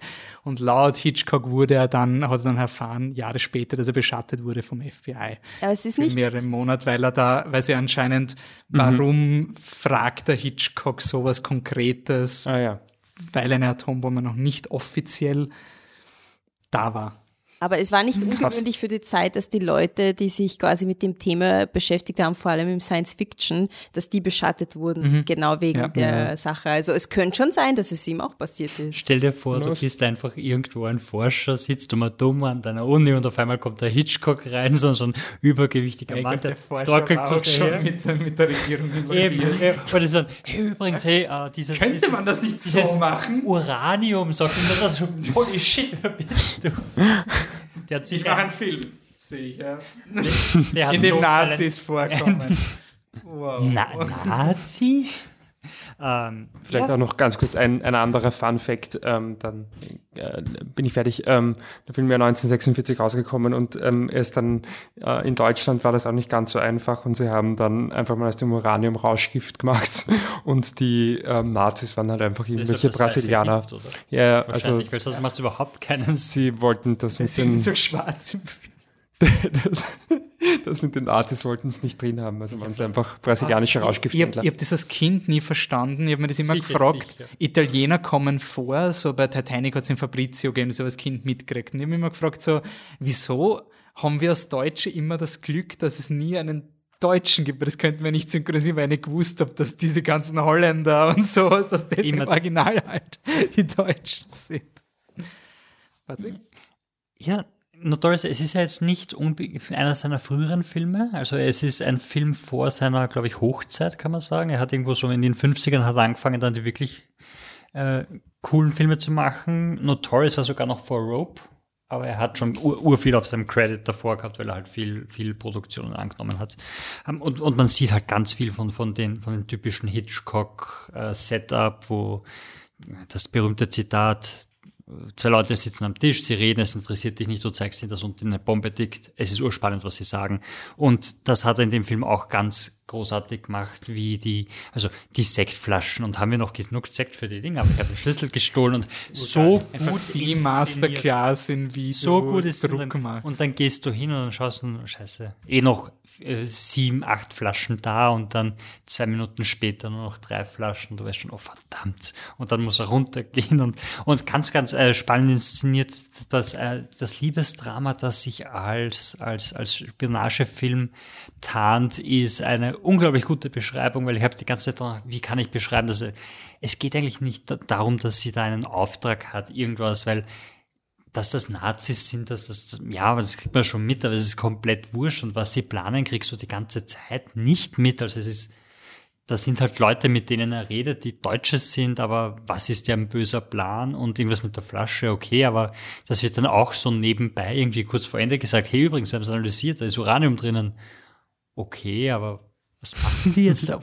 Alles nicht so wichtig irgendwie und, und ganz schön und, und ja, Hitchcock, ich, ich weiß nicht, welchen Hitchcock-Film du meinst, wo sie, also, dass sie sich ineinander verliebt sind, das, das musst du einfach akzeptieren. Das ist so ein, sie sind mit dem Auto gefahren, sie war betrunken und Zwei danach lieben sie sich. Fashion-Menschen. Ja, Instant Ist, Love. ist aber, ja, Das ist- Hitchcock, ja, aber es ist irgendwie schon öfters bei älteren Filmen, ja. Ja, es ist einfach so. Das ist eigentlich Ja. die Art von Liebe, die du nicht checkst, Michi. Musst eigentlich kritisieren. Ah ja, stimmt, das ist das, was Weil du das so super das, findest. Das ist das, wenn man, wenn man mit jemandem im Auto sitzt, beide sind Fashion, man ist sich sympathisch, ist man ja gleich verliebt. Ich meine, so ist das Leben. Das ist, was der Michi manchmal nicht verstehen möchte, dass das einfach so ist. Aber bei dem Film akzeptierst du das? Ja, Weil er alt Weil ist, ich finde, es Keinen schon, nein, ich finde, es war schon, ich war echt über also ein Film in den 40ern, ich finde schon, dass er sehr sexually charged ist. Ja, ja, Also, sicher. de, und wenn du es über diese sexuelle Ebene machst, dann ist doch klar. Das ist, das ist, Also, wenn, wenn das wirklich gescheit verkauft wird, zwei extrem sexuell getriebene Leute, denen beide hübsch, beide pudern, lieben sich, why not? Also, es ist irgendwie so ein, Das, das war eine von den großen Problemen, die sie im Noir gehabt haben, dass sie eben den, den Code nicht brechen durften, diesen Hollywood-Code. Das heißt, sie durften nie zu explizit werden. Deshalb sind die Dialoge oft so anrüchig und so gut, weil sie einfach, einfach, sie hatten, alles, was sie hatten, war das Innuendo und, und irgendwas, was du halt nicht ganz mitsiehst. Das heißt, sie wird munter und hat eine komplett zerzauste Frisur und kann sich an nichts erinnern. Das ist halt so ein, könnte alles gewesen sein, weil meistens, also wenn es äh, Buchvorlagen gab für, für Crime-Noir-Filme in der Zeit, da, war das nicht so zurückhaltend. Ja, da steht schon drin, was da passiert ist zwischen den Laken und dann wird sie nicht nur munter und die Haare stehen so aus. Und der Film hat auch schon die, die, die strange äh, Mutter-Sohn-Beziehung, die er später nochmal aufgreift. Wirklich so, Da hat also alles begonnen. eine österreichische Schauspielerin, by the way. Wirklich? Ja, sie ja, hat ein ja, unglaublich gutes Name? Englisch gehabt. Ähm, die Leopoldine Konstantin. okay, das heißt, sie hat den deutschen Akzent nicht gefaked, weil, okay. Ähm, nicht. Wir erwähnen der Vollständigkeit halber, wir wissen natürlich, was ein MacGuffin ist, weil der Grammer das, der Patrick das vorher so beschrieben hat. Äh, Ich finde aber, was an dem Film cool ist, dieses MacGuffin ist ja quasi etwas, das für den Plot wichtig ist und für die Figur, für manche Figuren wichtig ist, aber nicht für die Story, die du erzählen wirst. Das heißt, MacGuffin ist das Uranium, das könnte aber alles sein. Also für die Hauptdarsteller ist das nicht wichtig, was es ist. Das treibt quasi nur die Geschichte.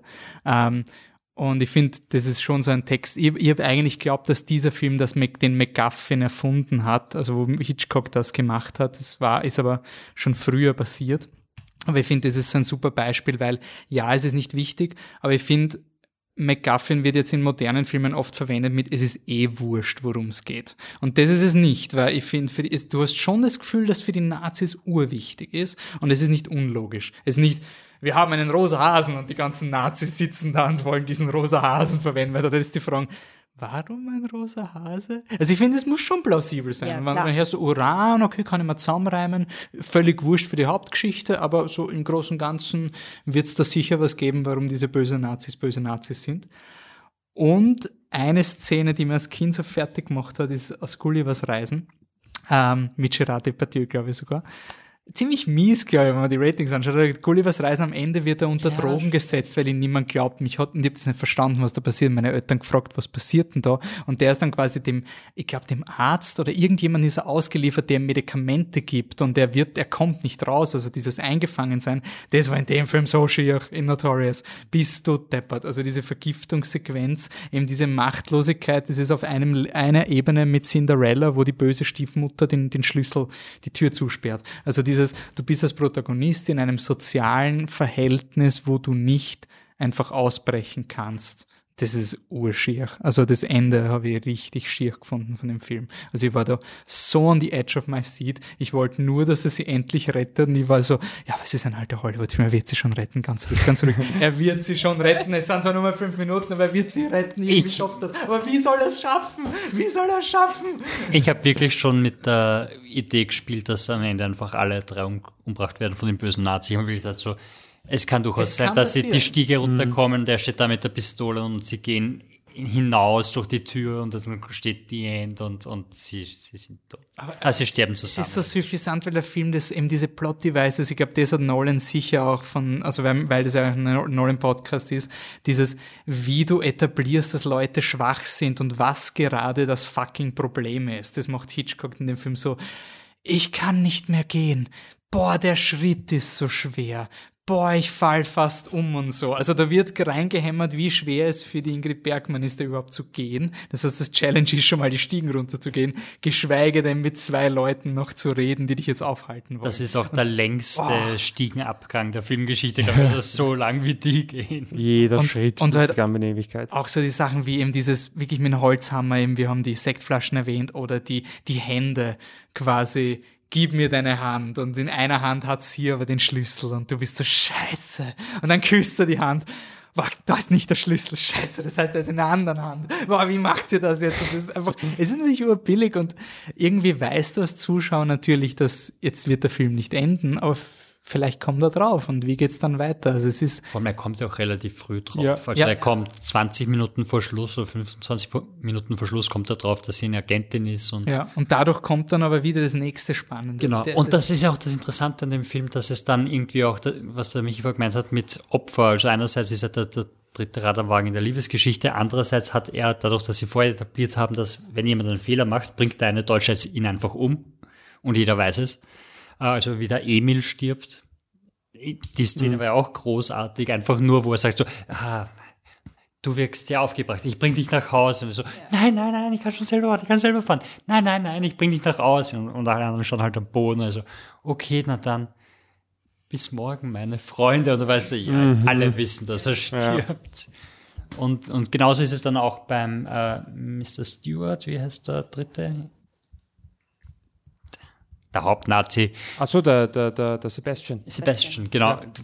Wo, wo du auch dann nichts gut, also er kann auch nicht einfach eine Frau umbringen und sagen, ja, die waren Spion, ich habe es erledigt, sondern er muss sie einerseits vor den anderen Nazis verstecken und andererseits muss er was machen, um sich selbst zu retten. Und dann auch wieder die Inszenierung mit, mit, mit dem, mit, mit dem, mit der Tasse Kaffee und, und unabsichtlich komische Szene, wie der andere zum, zur Tasse Kaffee greift und die Mutter so, nein! Aber halt auch wichtig, weil du halt schon das komplett telegrafieren musst, warum die Ingrid Bergmann jetzt draufkommt. Also wenn's, wenn sie normal reagiert hätten, dann wäre halt so, okay, wieso weiß sie jetzt plötzlich, aber durch diese Reaktion ist so ein, oh jetzt ist sie in. Anne, du hast noch wenig zum Film gesagt. Ähm, ihr habt schon viel gesagt, was gut ist. Ähm, ich, dann gehe ich mal auf die Rollenbilder ein oder weil es ja ein Nolan-Podcast ist. Der Unterschied zwischen Hitchcock und Nolan ist, dass den Nolan eigentlich Menschen, die menschliche Psyche, die Psyche schon, aber der Mensch per se nicht so wahnsinnig interessiert, habe ich immer das Gefühl. Also es gibt natürlich die Figuren, aber was wir auch schon angesprochen haben, dieses emotionale, er connectet nicht so wirklich mit den Menschen. Er, er beschäftigt sich mit der Psyche, er weiß, was Depression ist, er weiß, was Trauma ist, es, es fasziniert ihn, aber die, die quasi kleinen Spielarten eines Menschen, seine kleinen Gesten, was ihn ausmacht, ein Schmäh, äh, ein Quirk oder so, das, das ist ihm ziemlich wurscht. Das, das interessiert ihn halt einfach nicht. Und ähm, Hitchcock wiederum ist ein extrem guter Menschenbeobachter, der einfach ähm, wirklich lebensechte Figuren ähm, einfängt und in seinen Filmen zeigt. Natürlich sind sie vor allem aus heutiger Sicht nicht ganz so lebensecht, nicht ganz so real, aber äh, vor allem bei den Frauenfiguren merkt man schon sehr, dass er ein Gefühl für, für Menschen hat und auch für Frauen hat, dass er verschiedene, immer wieder in seinen Filmen verschiedene Frauenbilder zeigt. Auch modernere, bisschen zurückhaltende, prüde, besonders clevere, besonders quirky Frauen, äh, freche, sehr schüchterne. Also er hat, er hat eine ganze eine ganze Spielart sozusagen der Frauen, obwohl er vielleicht wahrscheinlich nicht so der ärgste Frauenfreund war immer oder Schauspielerinnenfreund, aber er hat ein Gefühl dafür, wie Menschen ticken und auch wie, wie Frauen ticken. Und er hat sich auch nie ähm, quasi geschämt oder er wollte auch nie mit dem Hammer drüber fahren, sondern hat das auch immer in seinen Filmen, finde ich, hervorgekehrt, wie verschieden Leute, Menschen sein können, wie verschieden auch Männer sein können, wie verschieden Frauen sein können. Und das, finde ich, kommt hier auch raus, weil du hast einfach zwei extrem dynamische, charismatische ähm, Hauptfiguren, die einfach wegen ihrem eigenen Stolz, jeder auf seine Art und Weise, sich einfach das nicht eingestehen wollen, dass sie einander lieben. Und ich meine, für einen Film von 1946 ist es halt schon echt, also echt stark, sowas zu sehen, so solche, so eine Geschichte von so zwei Leuten, die sich das einfach auch von lauter Stolz und, und weil sie sich einfach so ähnlich sind, auch irgendwie nicht eingestehen können, heute genauso sein. Also ich finde das immer wieder extrem faszinierend. Ja, ich finde die, diese Geschichte von äh, nicht, nicht eingestehen, was, was das gerade ist, was man hat, das ist ja eigentlich etwas, was wieder moderner wird, ja, gewissermaßen. Ähm, aber es ist nur so als Side Note. Ähm, was ich vielleicht noch ganz, ganz kurz, ähm, bevor es untergeht, weil du die charismatischen Figuren angesprochen hast, äh, ich möchte noch ganz kurze Lanze brechen für Ingrid Bergmann und, und Cary Grant. Man spielt heute nicht mehr so, wie man vor 70 Jahren gespielt hat, das ist eh klar, aber ich finde das Schauspielen von beiden extrem modern und es gibt einige Momente, gerade die Szene, die ihr gehört habt, ähm, die einfach irrsinnig, irrsinnig gut gespielt sind von beiden. Ja, wo du einfach siehst, wie ihr das ganze Gespräch wehtut und er so tut, als wär's. Ich finde auch, dass, dass, dass, dass die Rollen, also die Rollen, die die beiden nehmen, auch irgendwie noch immer so unglaublich modern sind. Also, also die Frau, die geslatz schämt wird dafür, und er, der, der halt so dieses, ich darf keine Emotion zeigen und würde einfach nur sagen, was er, was er fühlt, dann wäre alles vorbei und alles wäre gut, aber er kriegt es halt nicht über, übers Herz, weil er halt noch in, in dieser Rolle gefangen ist, die er sich das irgendwie selber auferlegt hat. Das sind halt Dinge, die man heute immer noch irgendwie beleuchtet und. Ich finde spannend, dass er kriegt, er hat trotzdem Top Billing. Es ist Cary Grant und Ingrid Bergmann. Obwohl sie ja eigentlich die Hauptrolle ist. Also würde ich. Ja, aber er ist Cary Grant. Ja, sicher. Nein, nein, ist schon klar. Also, also Screentime müsste man sich anschauen, aber ich glaube, es geht nicht weit. Also nehmen sich nicht viel, glaube ich. Okay. Es gibt durchaus auch Cary Grant alleine Szenen, wo er ja. mit seinem Vorgesetzten diskutiert und so. Okay. Ja. Ich finde auch, dass es ein Duo ist in das der Hauptrolle. Schon, aber irgendwie hat ja, mich die trotzdem Geschichte überrascht, weil ich trotzdem stimmt irgendwie schon, davon ja. ausgegangen bin, dass sie die Hauptdarstellerin ist. Zumindest am Anfang vielleicht nicht, weil sie eher so das Target ist, aber ja. Okay, äh, Ratings? Sehr gut. Ja, ich weiß nicht, nicht jede Woche ein, ein Flip the Truck raus. Also es ist ein, ein sehr, sehr, sehr, sehr gut. Sehr gut. Ich flip den Truck.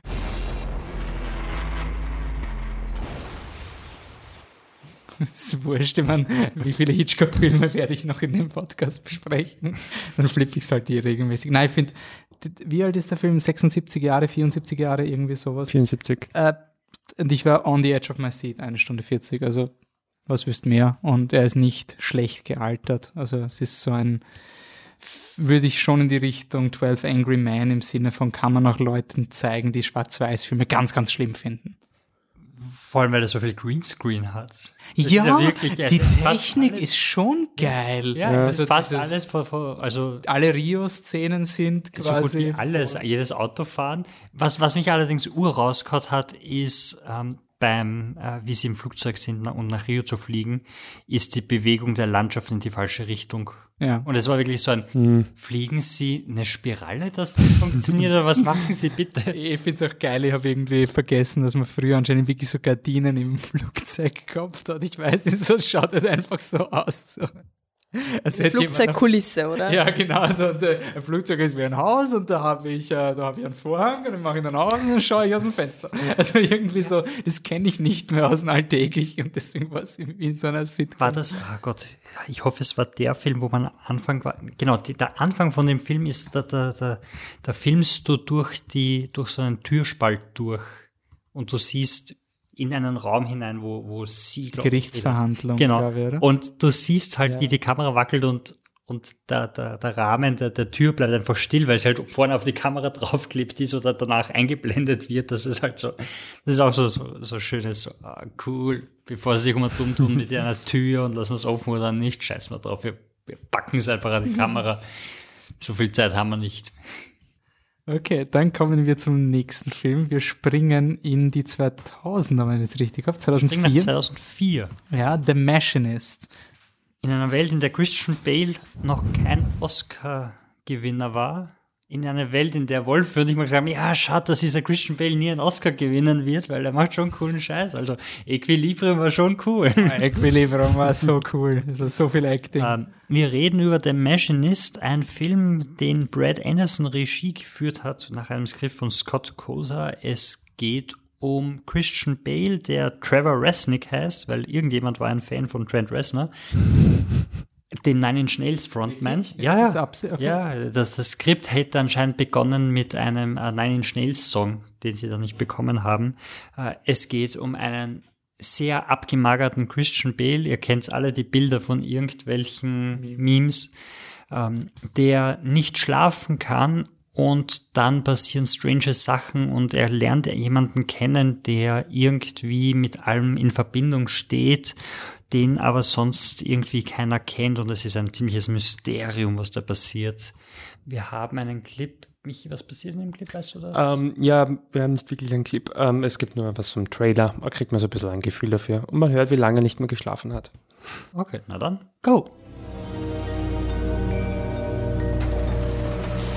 You okay? Don't I look okay? If you were any thinner, you wouldn't exist.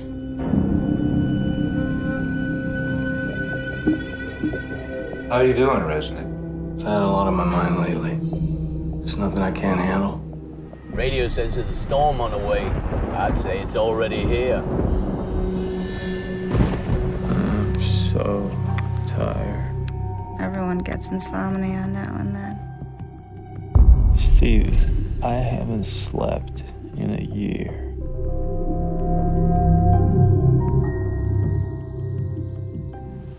Das muss schon heftig sein. Also ein Jahr nicht mehr schlafen und nur so dahin siechen vor sich. Also puh.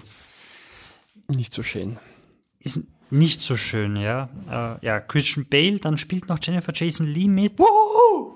Und Michael Ironside und jetzt, ja, genau, all die Fans da draußen wissen, Michael Ironside und Christian Bale, die haben auch zusammen in Terminator Salvation gespielt. Ah, deswegen. Ich habe mich schon gefragt, aber warte mal, Michael Einsat, woher kennt man ihn eigentlich? Ja, den Turbo Kid hat er auch. Kennt- nein, ist nein. er aus Starship Troopers? Er ist aus Starship Troopers, Ah, ja. er ist Wer ist er denn? aus in- Total Recall. Ah, er ist der, er ist Er der ist- Roughneck. Genau. Weil der von Breaking Bad ist auch in Starship Troopers, deswegen war ich mir Ja. nicht sicher, ist die zwei glatzköpfigen. Nein, Michael Ironside ist immer der, der den Bösen spielt oder den bösen Hangla äh, Handlanger. Starship Troopers? Nein, Starship Troopers nicht, aber in Total Recall ist er der Böse, in Robocop ist er der Böse und äh, in noch ein paar anderen Filmen. Free Willy.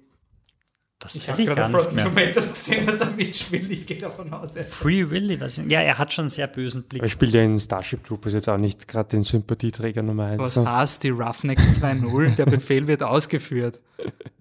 Ende der Diskussion. Genau. Klassischen Sympathieträger. Stimmt, und, und er spielt auch oft den. Ah, er ist der Lehrer, gell? Ist er nicht der Lehrer? Ja, er ist der Ausbildung. Er ist der Lehrer, der in Starship Troopers zu seinem ehemaligen Schüler sagt, hey, geh doch rüber und nagel die andere ehemalige Schülerin. Ne? Ich will das nicht komplett derailen, aber der Honest Trailer für Starship Troopers hat mich so gepumpt für einen Starship Troopers Podcast. Ich habe einen echten Starship Troopers. Podcast gehört, ich bin voll dafür, dass wir ihn machen. Also, ich muss sagen, ich mag jetzt Starship Troopers. Seit Ja, wann? Seit den Oscars. ja stimmt, seit den Oscars. Wir haben ja. vor den Oscars geschaut, vor den, Ja, ja, ist voll vor cool. den Parasite Oscars. Das ist voll perfekt. So groß. Also Starship Troopers Podcast kommt demnächst. Ja, Also The? Machinist. Ganz ehrlich. Der flippt den Truck jetzt schon. Ja. Das sage ich nur, aber ohne Ironie. Und eine Granate rein. Siehst? Ich mache Flip jetzt, 6-3, ich mach jetzt Letterboxd auf und gebe ihm fünf Sterne. Schau, was passiert. Michi gibt immer vier bis fünf Sterne. Ähm, Christian Bale in The Machinist hat viele Probleme und ähm, für mich war The Machinist einer von den ganz wichtigen Filmen, wie ich aufgewachsen bin. Also es, es war vor allem Donnie Dark und The Machinist, die dieses Psychodrama, du kannst dir selbst nicht trauen und was du siehst, ist nicht real und du bist ein größter Feind, bla bla bla, die das halt für mich wirklich tragisch äh, aufs die Tapete gebracht haben, Themen, die eigentlich relativ interessant sind und ziemlich cool sind.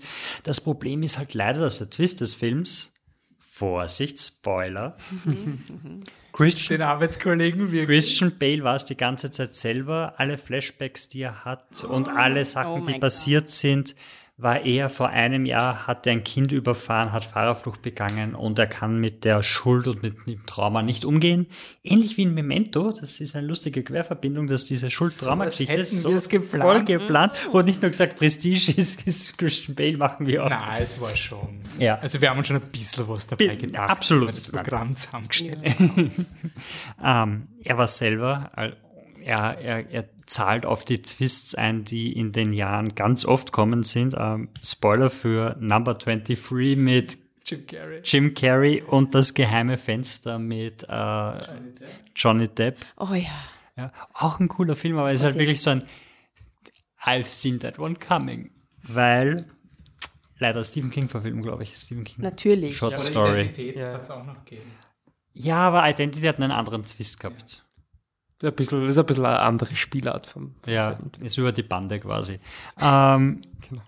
Ich habe ihn leider für den, also ich hatte wenig Zeit, ich habe mich entschieden, The Climb zu schauen, Ich nicht. weil äh, ich mit The Climb halt auch mit meiner Freundin schauen kann. Bei Menschen ist, habe ich, habe ich nicht gewusst, ob das wirklich so gut ankommt und äh, ich hatte noch Notorious schauen müssen. Da rotiert eine Hand in einer Maschine. Ich glaube, schau ihn lieber nicht. Ja. Mit jemandem, der da empfindlich ist. Und, und aber habe ich es richtig in Erinnerung, dass erst nach dem Unfall der Arbeitsfreund zeigt, dass er eine große Zehe als Nein, ich glaube, er zeigt es vorher. Er zeigt es Ich er vorher? vorher. Nein, er zeigt es danach. Ah, okay, weil er Ja. nachher mit ihm was. Ja, er sitzt doch, doch.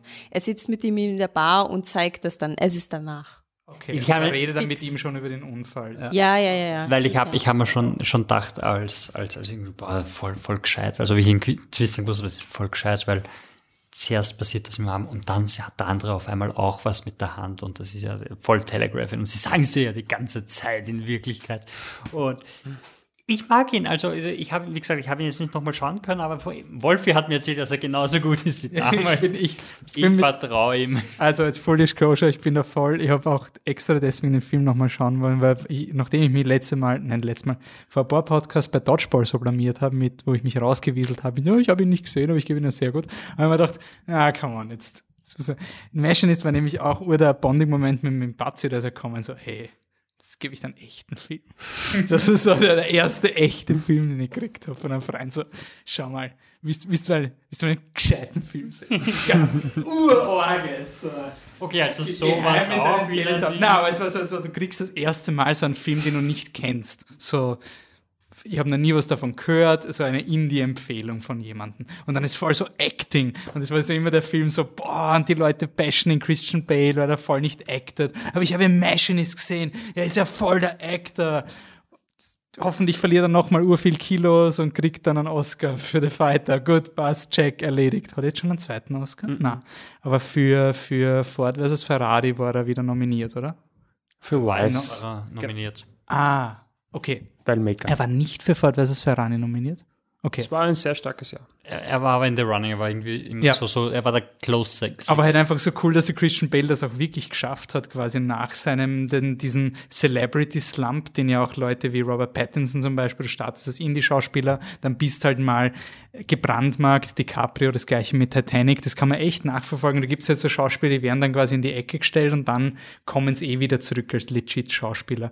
Ich hoffe auch auf Zac Efron, der ist auch, der, der wählt zumindest immer wieder spannende Projekte, greift auch immer wieder aufs Klo, war an sich ein sehr talentierter Schauspieler, aber er hat jetzt noch nicht sein. Jetzt hat er ein Dadbot. Ja, da, das ist, wir haben wir das im letzten Podcast schon diskutiert. Nein, Ich weiß nicht, ich habe es nur getwittert. Weil die, ich ist ein bisschen ein over the, all over the place Podcast, aber eine Überleitung. Christian Bale ist sehr mager in diesem Film, nicht so wie Zac Efron. Der einen Dadbot Aber das geht, hat. ganz ehrlich, habt ihr den, den Ja, Dadbot von ihm dieser gesehen? Das ist so ein- ist ich so würde wie töten mit, für mit diesen. 18 ausschauen quasi. So. Das ist wirklich so ein, wenn ich jetzt wirklich ein Jahr Vollgas gebe, dann habe ich diesen Deadbot. Und, und er hat Deadbot, diese, er, nicht- Zac Efron hat diese Netflix-Serie, ähm, wo er einfach an irgendwelche Orte fährt und sagt, hey, für die Natur und bla bla bla, reise ich jetzt nach Island und urschön, wo eben so sein Deadbot, weil er sitzt in der Therme dort und dann gibt es eine Szene, wo er in Italien und sonst irgendwo ist und er ist zum ersten Mal seit zehn Jahren wieder Pasta und er fängt zum Weinen an, weil Kohlenhydrate sind so toll und er hat zehn Jahre lang auf Kohlenhydrate verzichtet für seinen Körper und jetzt scheißt er drauf. Und er macht einen neuen Film und zwar äh, Free Man and a Baby, ich weiß gerade nicht, wie auf Deutsch heißt. Äh, Drei Männer und ein Baby, die ein Remake. Ja, genau. und er ist in the role, also Wolfie. Ja, Robert Pattinson, sagen wir Robert Pattinson. Aber Christian Bale, zurückkommend auf diesen Film, ist halt dieser, was ich schon richtig geil finde an dem Machine ist, jetzt beim nochmal schauen, ähm, er ist deutlich schwächer als Memento, aber das ist jetzt natürlich klar. Ähm, ich finde, der Film hat urgeile Atmos, der hat Shots, an die ich mich jahrelang erinnert habe. Also der, der rotierende Arm, ähm, den einen Shot, wo die Fake Identity von Christian Bale plötzlich ins Fenster schaut.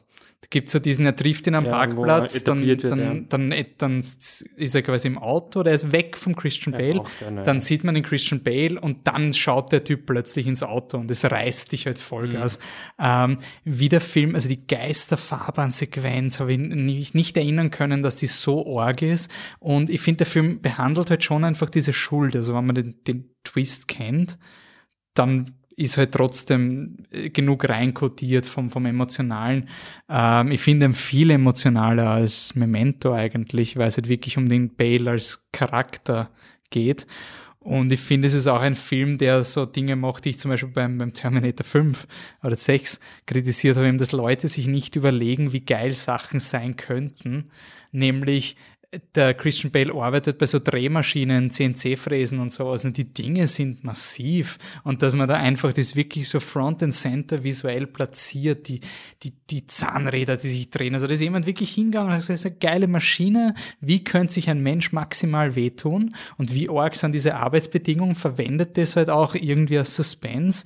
Und halt auch so Sachen, wo ich sage, da denkt jemand durch, was passiert, wenn ein Arbeitsunfall passiert. So, wie sind diese Gremien, was wird dann abgefragt und sowas. Und der Christian Bale liegt, hey, huckt da komplett Banane drin und die fragen, wir müssen das jetzt durchkauen. Wo warst du bei dem Punkt? Wie hast du dich verhalten? Hast du die Sicherheitsanweisungen befolgt? Also einfach diese, was man als Drehbuchautor vielleicht oder Autorin vergessen würde, wenn man es halt nicht selber erlebt. Ich finde, das macht den Film dieses visuelle Element von den Maschinen, das heißt auch der Machinist, aber in das lehnt sich der Film voll rein.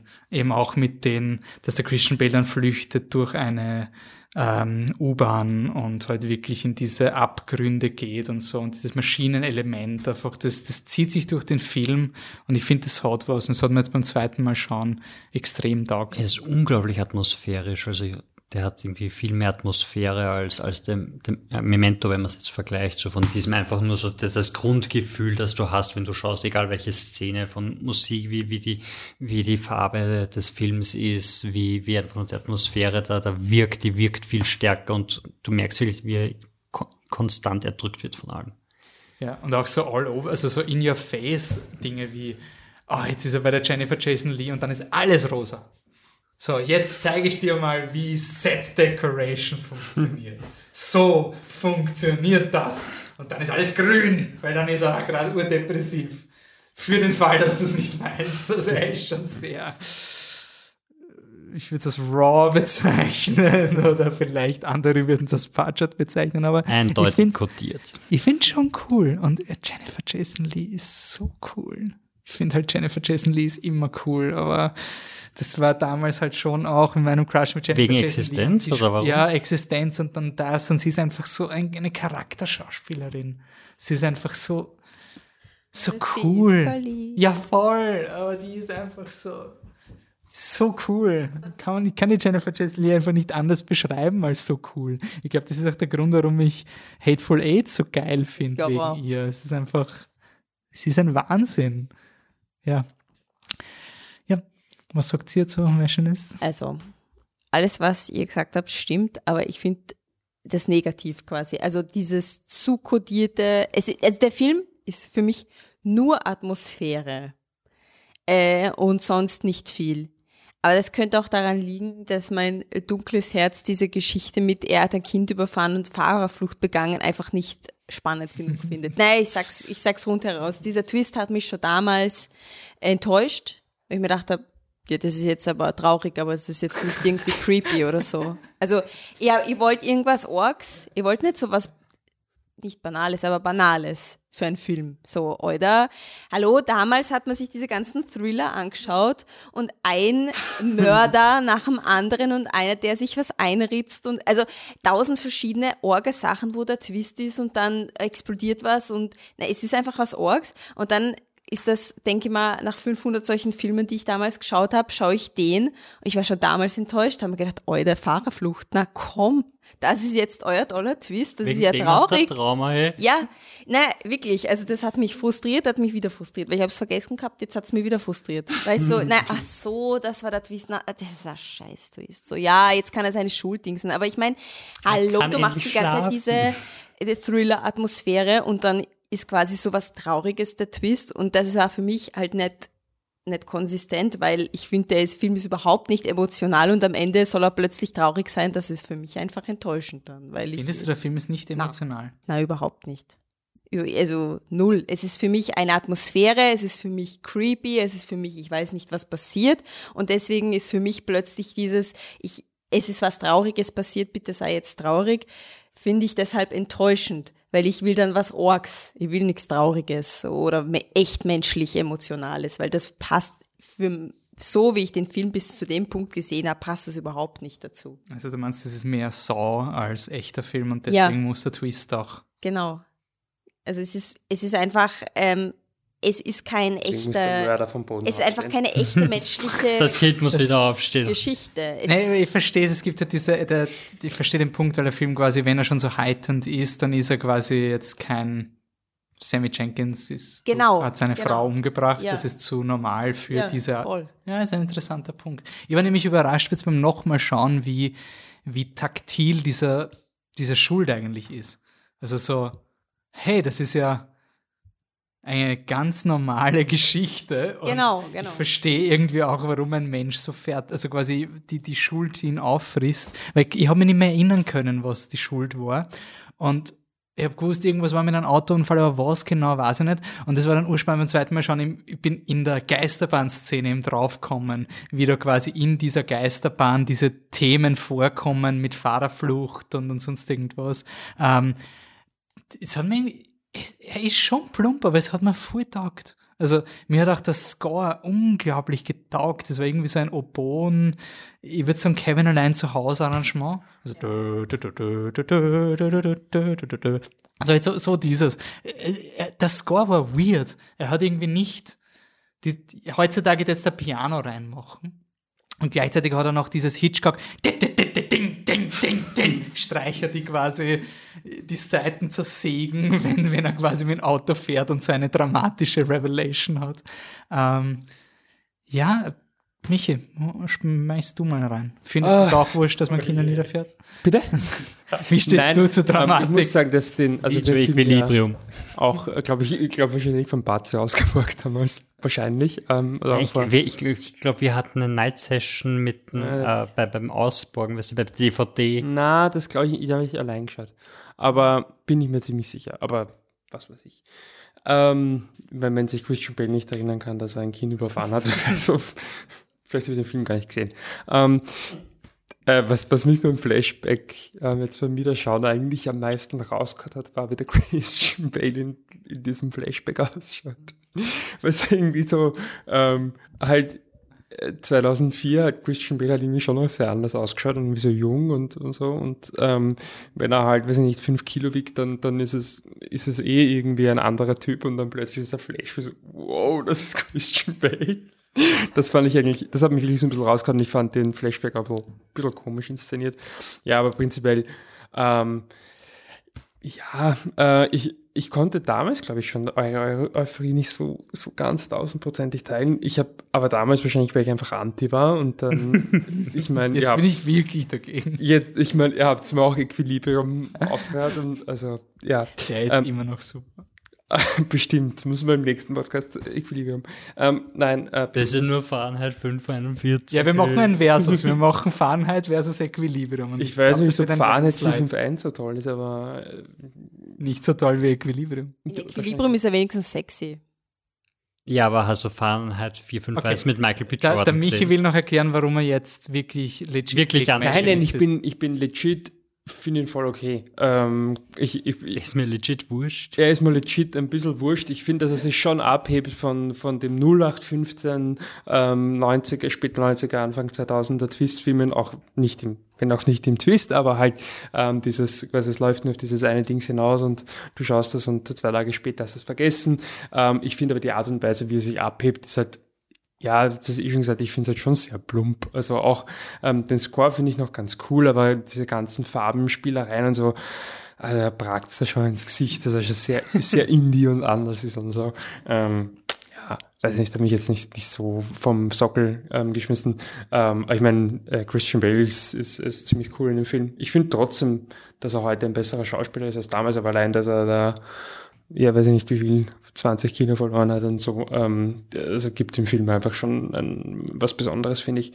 Ist jetzt nicht, nicht mein Lieblingsfilm mit diesem Twist, aber Was wäre dein Lieblingsfilm mit diesem Twist? das weiß ich nicht, aber nicht, welcher ist. Also, wenn ich jetzt, was, was, was hat ein Twist? Fight Club? Fight Club, Number 23, das geheime Fenster. Gut, es gibt wahrscheinlich viele, ja, also. Es gibt Das urviele dann. geheime würd sagen Fenster Prestige. ist mein Lieb. Fight Club war jetzt auch nie so ganz mein, mein Lieblingsfilm. in die Richtung. Aber ich Prestige würd, denselben Twist? na, besser. Äh, ich würde nur sagen, ich finde es nämlich interessant, ich, nämlich, ich bin da vielleicht jetzt schon zu sehr anti und man muss Fight Club natürlich äh, filmhistorisch sehen. Es ist auf die gleiche Art wie Pulp Fiction. Also es gibt so Filme, die akzeptiere ich einfach, dass sie einen Ruf haben, auch wenn ich es nicht verstehe. Ich würde Machinist über Fight Club ranken, weil beide sind absolut in your face und sind quasi diese Filme, die du schaust mit. Also ich finde, es ist ein Einführungsfilm. Ich finde, es ist der allerrichtige Film, den man mit 16 schauen kann, um mal so einfache, noch nicht ganz Indie. Ja, bei, Fight, bei Fight Club hast du halt einfach das Problem, dass du gegen die Masse an Dudes ankämpfen musst, die nicht checken, dass der Film Satire ist. Ja. Also da musst du wirklich immer hinstellen und sagen, ja, also so siehst du ist urleibernd und aber der, der, Na, der, Fight der, Club eh, aber ich der, bin der nicht Punkt von des diesen. Films ist, dass das nicht okay ist und dass es scheiße ist und jeder, der einen Fight Club Poster im Zimmer hängen hat, ich, das ist dann immer so ein, okay, der hat den Film vielleicht nicht ganz verstanden, aber, aber schön für David Fincher. Was? Das ist, das ist Satire? Ja, es geht darum, dass es nicht leibend ist. Was? Was will man nicht. Wir können wir einen eigenen, wir können einen Fight Club Podcast machen nach unserem Starship Troopers. Also. Echt? David Fincher sagt, are you fucking nuts? Ja, aber jetzt sagt er das, aber wenn du den Film schaust, Ja, dann ist okay, es aber schon wir, wir sehr verlegen episch. das auf den Fight Club Podcast. Äh, Dann gibt es jetzt zu allem ein Podcast. Ja, Ja. Nee, wollen wir denn ins Kino gegangen? Ich habe noch, ja stimmt, ich will eh mal drüber reden. Ich habe nicht gewusst, dass, dass David Fincher so als so ein Dude-Regisseur gilt. David Fincher Retrospektive. Ja, wäre cool. Mit Zodiac. Und Auf jeden Social, Fall. Social Network. Mhm. Na gut, dann fehlt uns noch Und ein Zodiac. Film, den wir brauchen. Nein, wir können einen schlechten nehmen. Der, wir können äh, Girl of the Dragon dazu nehmen.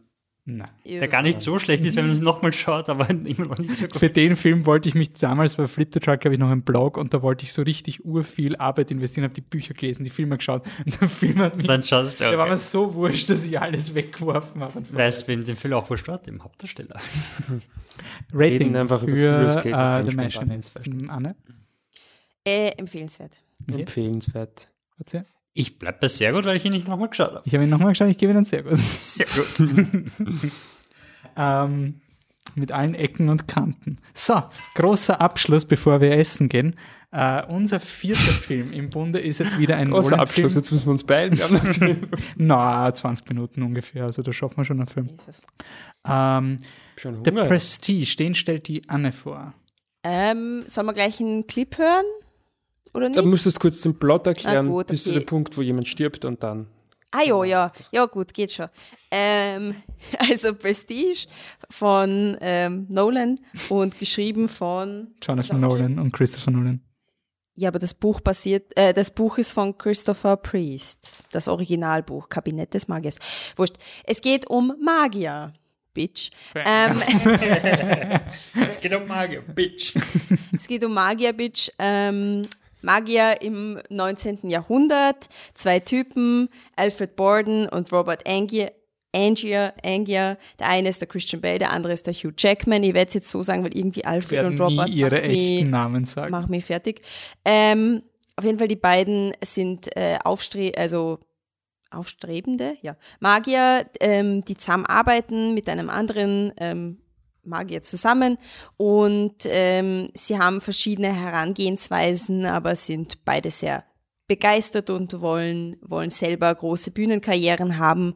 Und ähm, der Christian Bale ist mehr der Ausgefuchste, der halt eher neue Sachen probieren will und einmal ein bisschen abseits der bekannten Tricks gehen will. Und die Frau vom, vom Hugh Jackman, Julia, die ähm, ist da, die ist quasi diese, wie heißt sie, Magierassistentin, die hübsche Lady auf der Bühne.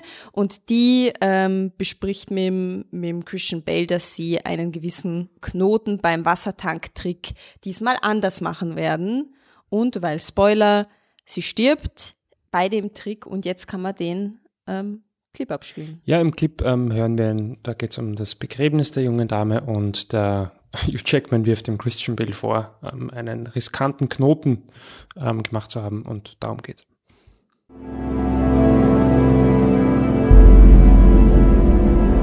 I knew an old sailor once. He told me he went overboard, tangled in the sails.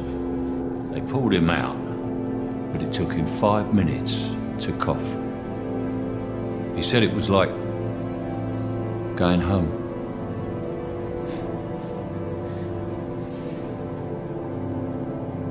What do you want, Bolton?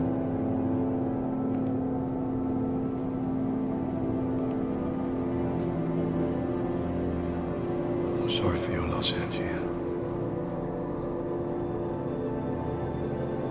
Which knot did you tie? I keep asking myself that. And? And, uh. I'm sorry, You don't know?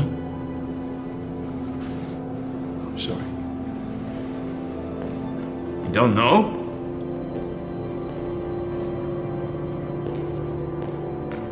You don't know?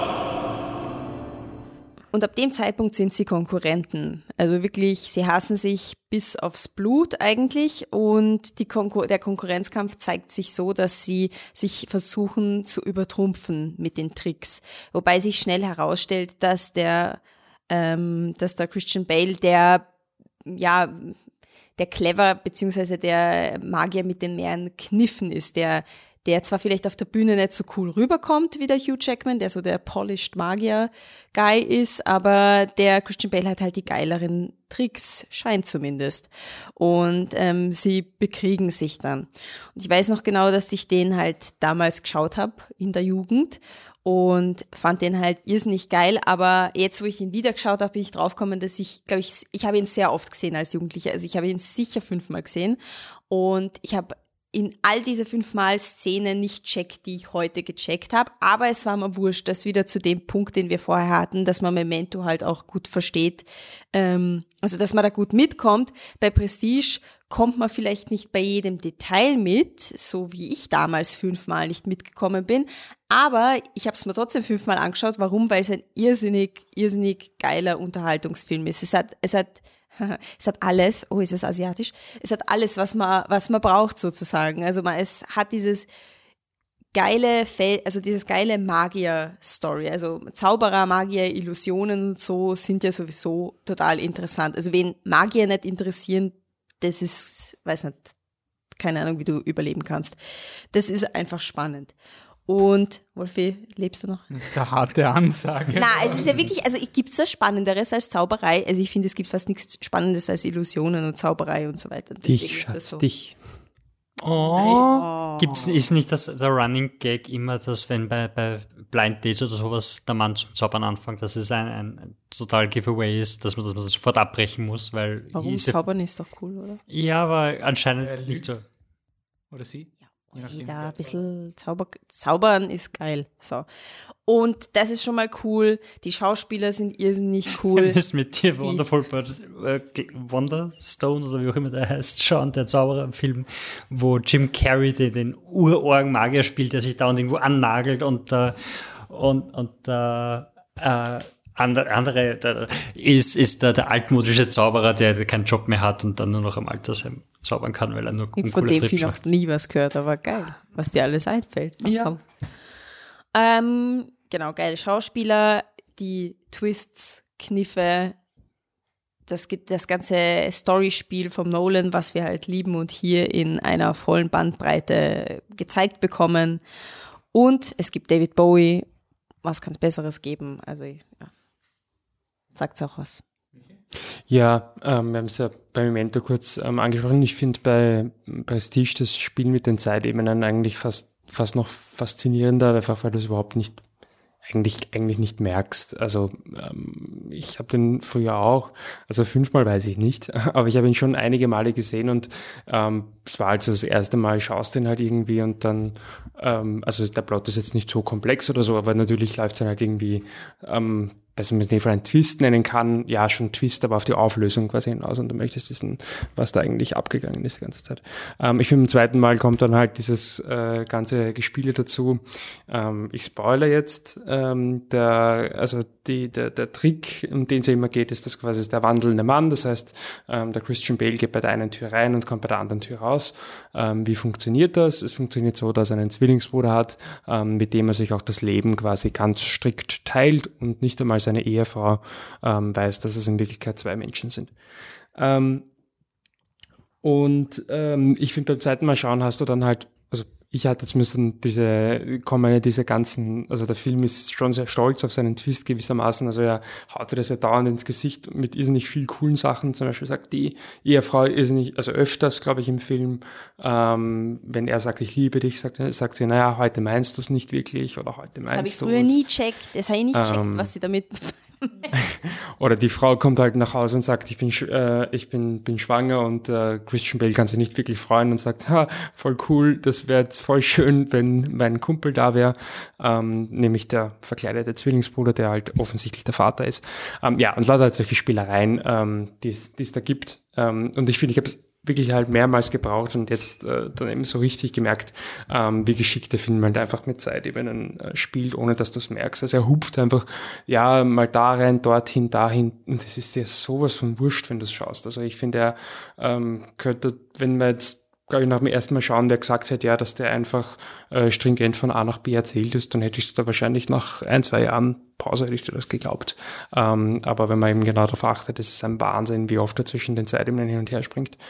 Ähm, generell ist es ein Film, der halt extrem gut inszeniert ist. Ähm, klar, es ist ähm, Unterhaltungskino, ähm, also ohne es jetzt abwertend, äh, aber das ist schon ein Unterhaltungskino, was halt also ich finde jetzt diese, diese Spielereien mit, mit, der, mit der Ehefrau und so, das, das mich jetzt gar nicht so arg fasziniert jetzt beim, beim letzten Mal schauen. Ähm, aber halt diese Metaebene, dass quasi ähm, der ganze Film selbst ja quasi nur ein Magic Trick ist und ähm, wie er sich da quasi damit spielt, natürlich auch eine Anspielung darauf, was halt Kino ist. Ähm, ich finde, da ist er schon irrsinnig cool. Und ja, wie gesagt, er ist einfach auch so geil inszeniert. Also es ist einfach in jeder Ebene, ähm, gibt so viele geniale Shots und ähm, die Stimmung, die er einfängt, schon das der Anfang, wo dann quasi der Titel, glaube ich, steht dann über diesen Hüten. Du siehst nur irgendwie eine ganze Landschaft voller Zauberhüte und denkst nur, was zur Hölle geht ab? Und ähm, eineinhalb Stunden später ist irgendwie das Logischste der Welt. Ähm, einfach extrem gut ähm, inszeniert und ähm, ich finde schon ein, ein, ein Highlight in der Filmografie von Christopher Nolan. Ja, ist ein bisschen so dieser, die Hipster-Meinung, oder? Quasi, das ist der Hipster-Film von Nolan. Quasi Memento ist, wenn du Indie sein willst, wenn du Mainstream sein willst, Inception oder sowas und Prestige ist genauso in der Mitte. Er ist so kein wirklicher Inception, aber auch kein Memento, weil ist zu kopflastig für einen Er ist nämlich wirklich voll geladen. Also ich finde, der ist wirklich zum Bersten gefüllt mit Unreliable Narrator und, und Box in a Box und Diary within a Diary und, und solche Sachen. Also Bei dem Film hast, du- hast du Nolan noch entdecken können. Ich glaube, das ist so der Punkt, warum viele sagen, das ist dann Nolans bester Film, weil Nolan war noch nicht der Household Name und dann, ja, natürlich Inception und Batman, aber ich habe ihn ja schon kannt, wie er, wie er wie Prestige gemacht hat. Ey, Ah, Es war aber schon damals, also ich vor Aber nach Dark Batman Begins. Das war nach Batman Begins, vor Dark Knight und ich habe vor Dark Knight, weil das war ja der beste Film ever, schon bevor er rausgekommen ist, habe ich natürlich alle diese Filme geschaut, die er gemacht hat. Und ich habe immer nur gewusst, dass das der schlechte Film war. Ja, habe immer nur so gewusst, so, das ist so der, der auf Rotten Tomatoes 70% Film, so mit so, ja, der Twist fällt flach und es war so ein, are you fucking kidding me? Also so, okay, ich meine, so wie man Nolan schon ein paar Mal gesagt hat, wenn das denn schlechtestes Outing ist. Ich meine, ich finde immer, Dunkirk ist in seinen Bottom Three. Also, das ist schon ein ganz gutes Zeichen, wenn einmal wirklich bei Default. Also ich und halt der unnolan nixte ich finde. Dunkirk urgeil. Also ich finde ihn so, so genial, aber ich könnte Dunkirk nicht über Prestige heben. Oder andere Filme. Also ich finde Prestige schon cool. Warte, Patrick, ich habe dich abgekattet. Ähm, nein, ich habe nur ein paar Punkte, die ich zu Prestige sagen will, weil alles, alles was ihr sagt, stimmt sowieso. Äh, ich finde, es ist der, der konstruierteste Nolan-Film, wenn du dir anschaust, wie alles, also alles ineinander greift und es gibt nichts, was nicht irgendwie gespiegelt wird oder nochmal, da merkst du richtig, wie er, wie er in die Tasten haut, damit ja alles überall passt und es darf nirgends ein Rädchen sich drehen, ohne dass es in ein anderes Rädchen greift und, und das ist noch so ein bisschen am, nicht am auffälligsten, aber du merkst es schon sehr, vor allem wenn du ein zweites Mal schaust, wie, wie du fast krampfhaft schon versucht wird, immer das Gegenteil zu finden, ohne dass man das jetzt irgendwie äh, negativ konnotiert wissen will. Ähm, das andere, ich habe zwei Punkte, wo ich eure Einschätzung haben will. Das eine ist einmal die Rolle von Tesla. Finde ich ganz furchtbar aus wissenschaftlicher Sicht. Ähm, das, das, okay, gut, aber ich, ich, ich frage mich dieses, in Wirklichkeit, also ich finde es urcool, dass er auftaucht und das alles und dass sie diese, diese Pilchersche Idee haben mit der Tesla ist der Coole und der Edison ist der Böse, was irgendwie so dieses, dieses, das, das neuartige äh, Geschichtsverklärung von damals ist halt so wirklich so dieses, der Tesla ist der Coole, der von Edison irgendwie brutal fertig gemacht wurde, der nicht der böse Geschäftsmann war. Ja, Tesla so weiter. quasi schon gratis Energie für die Menschen gehabt. Hm. Ähm, aber die, die, der, der, der Punkt vom Film, wo er einfach sagt, Tesla, it's not only the word, it's, it's the solution to everything. Das ist, das wird alles so, so, ja, natürlich hat es das gegeben mit oh, Blitze und Technik und das ist die neue Magie, da, da, da. Aber es in Wirklichkeit ist schon sehr aus dem Nichts, dass er auf einmal so, geh halt zu diesem Tesla nach Amerika, hahaha, du Idiot, und dann geht es um Tesla nach Amerika und Tesla sagt, okay, ich baue dir die Maschine, die funktioniert und so, okay, ja, ähm, das ist, wenn man so wenn man es durchdenkt, irgendwie so, so für mich so ein Punkt, wo man denkt, ja, ich weiß nicht, ob das jetzt wirklich so geil ist, wie er glaubt. Ja, Ähm, weil es David Bowie ist. Natürlich, David Bowie hat ja auch gesagt, er macht den Film nur, weil, weil er nicht nur diesen Gastauftritt hat, wo er David Bowie spielt, sondern er kriegt eine echte Rolle zum Spielen. Und er ist ja auch urcool und es ist total verrückt. Also ich habe David Bowie über Prestige kennengelernt. Es war so, oh, David Bowie ist Tesla. Und ich so, okay, ja gut, dieser Musiker aus den 80ern und 70ern, ja, whatever, cool. Ähm, und dann so, äh, habe ich mal Bilder von damals angeschaut, warte mal, der Typ mit dem Schnurrbart ist das? Never ever.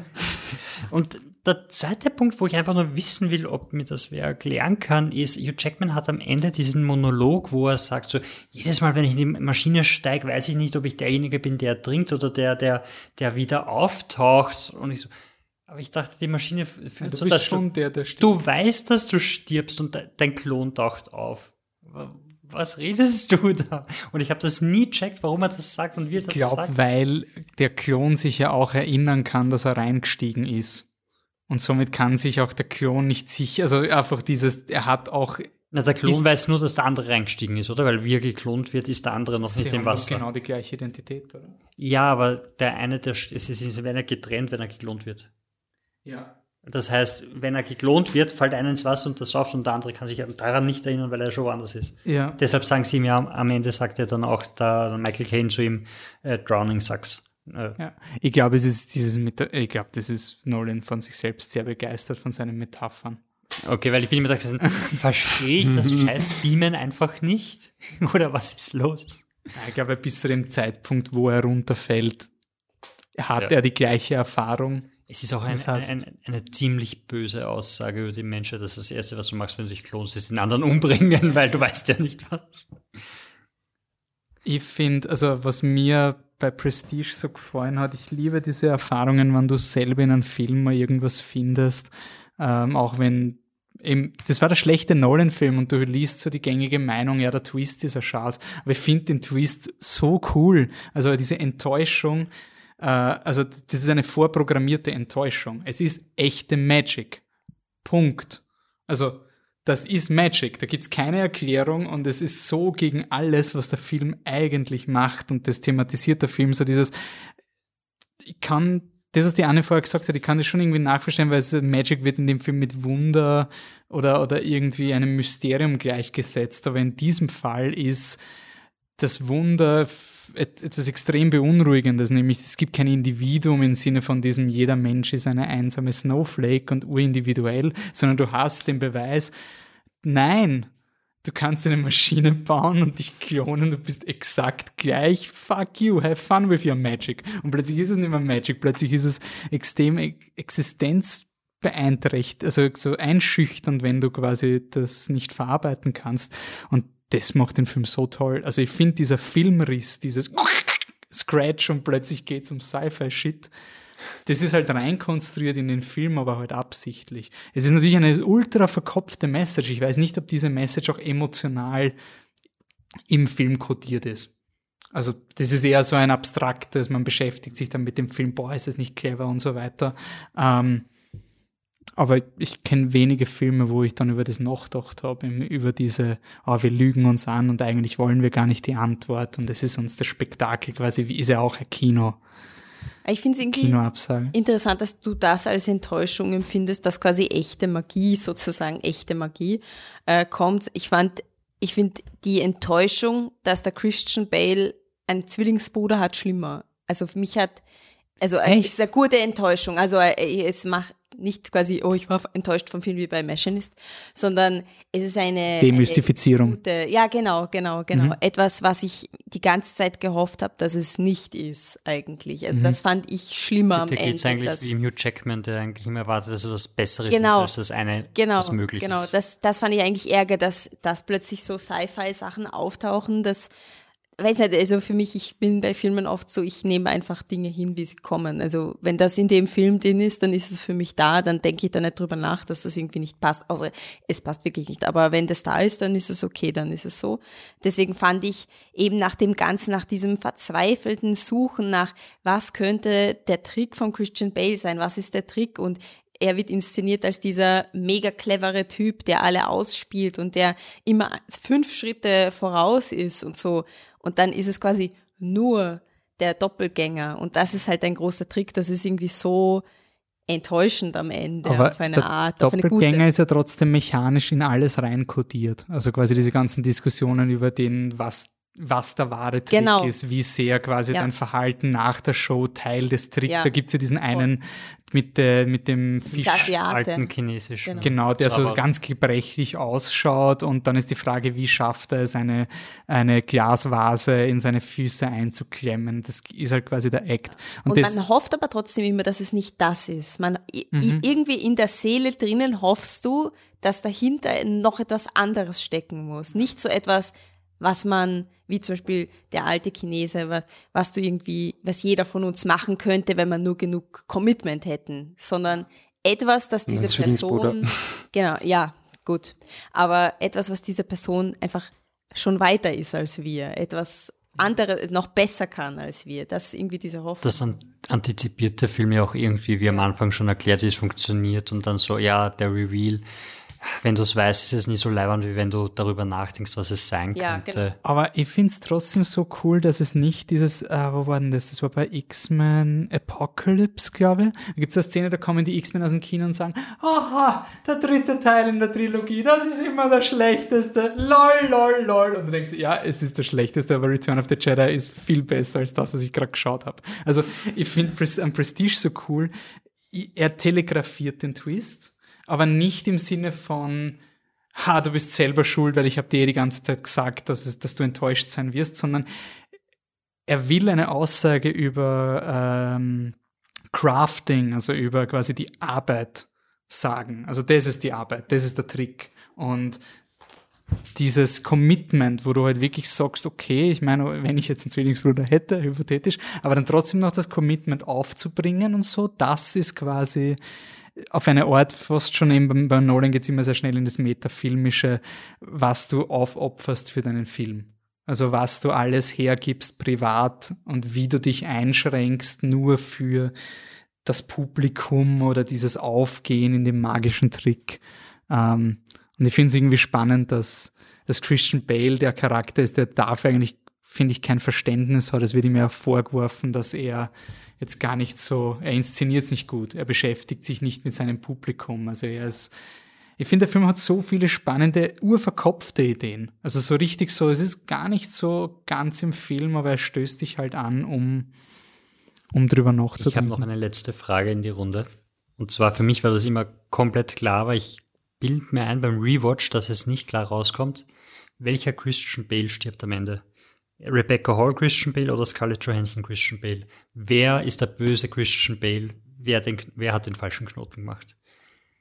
Der Böse ist der, der, ich würde jetzt mal sagen, so Logik, der Böse stirbt, der Böse hat den Knoten gemacht und der Liebe hat, ist der Vater von der Rebecca wer, Hall. Wer ist der Böse? Ist der, der eine Affäre mit Scarlett Johansson Nein, der, der, Böse ist der, der, der, der, am, der am Tod schuld ist von ihr quasi, unter Anführungszeichen. Ich glaube auch okay. nicht mehr, dass der Böse. Böse den Knoten reingemacht hat, weil der andere mit der Scarlett Johansson zu.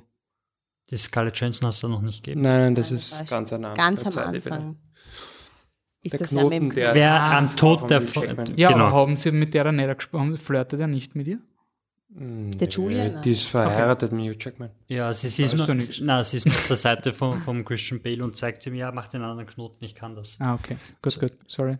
Also, also ist es schon, aber es wird nicht wirklich gesagt im ich Film. Es ist, man nimmt das einfach automatisch ja. an, dass Nee, denkt man, sie wissen, was in dem Film weiß ja jeder fünf Züge vorher, was der andere macht und sie werden es wahrscheinlich so getimt haben, dass, dass nicht der Vater stirbt.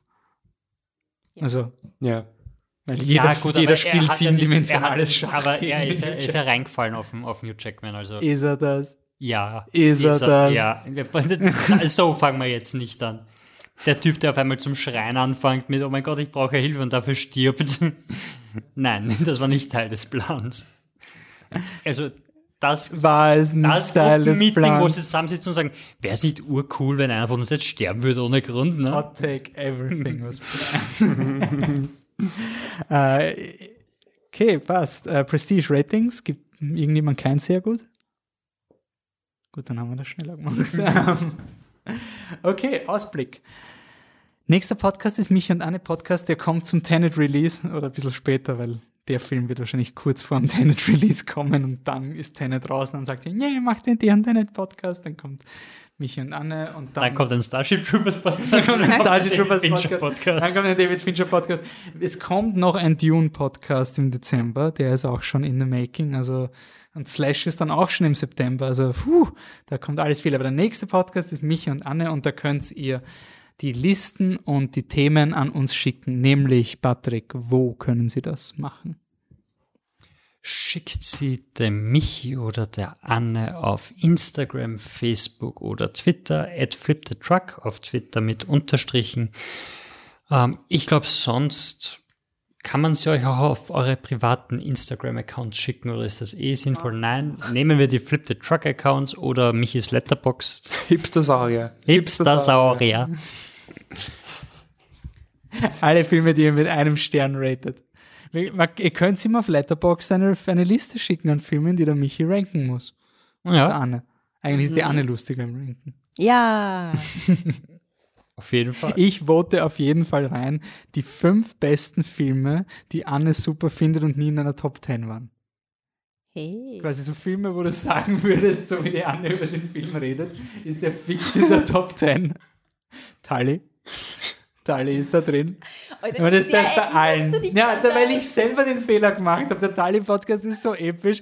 Bester Film, bester Deppert, so ein wichtiger Film, den werde ich nie das in meinem Leben vergessen und weg. Das ist einfach der Unterschied zwischen denen, die monatelang an ihren Listen sitzen und, und schreiben und sie ranken Ich und uns die zehn. Minuten davor so, ah, Anne, hast du schon eine Liste gemacht? Nein, ich auch nicht. Erinnerst du dich an Filme? Nein, ich mich auch nicht. in Oh, Scheiße, Pod- was machen wir? In dem Podcast waren der Michi, die Anne und ich und niemand von uns hatte Tali nicht mal in den Honorable Mentions. Also Ja.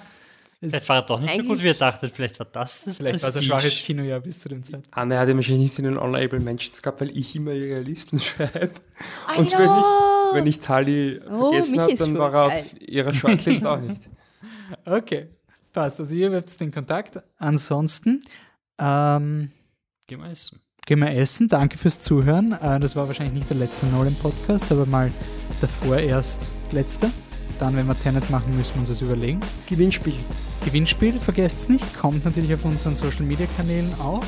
Ähm, schreibt uns eure Eindrücke zu dem Podcast auch. Ich freue mich immer wieder, wenn mir Leute schreiben, dass sie irgendeinen Podcast gehört haben, der urschlechte Zugriffszahlen hat. Das wisst ihr natürlich nicht, aber ist trotzdem cool. Ähm, und somit sage ich danke fürs Zuhören und bis zum nächsten Mal. Ciao. Tschüss. Mahlzeit. Tschüss.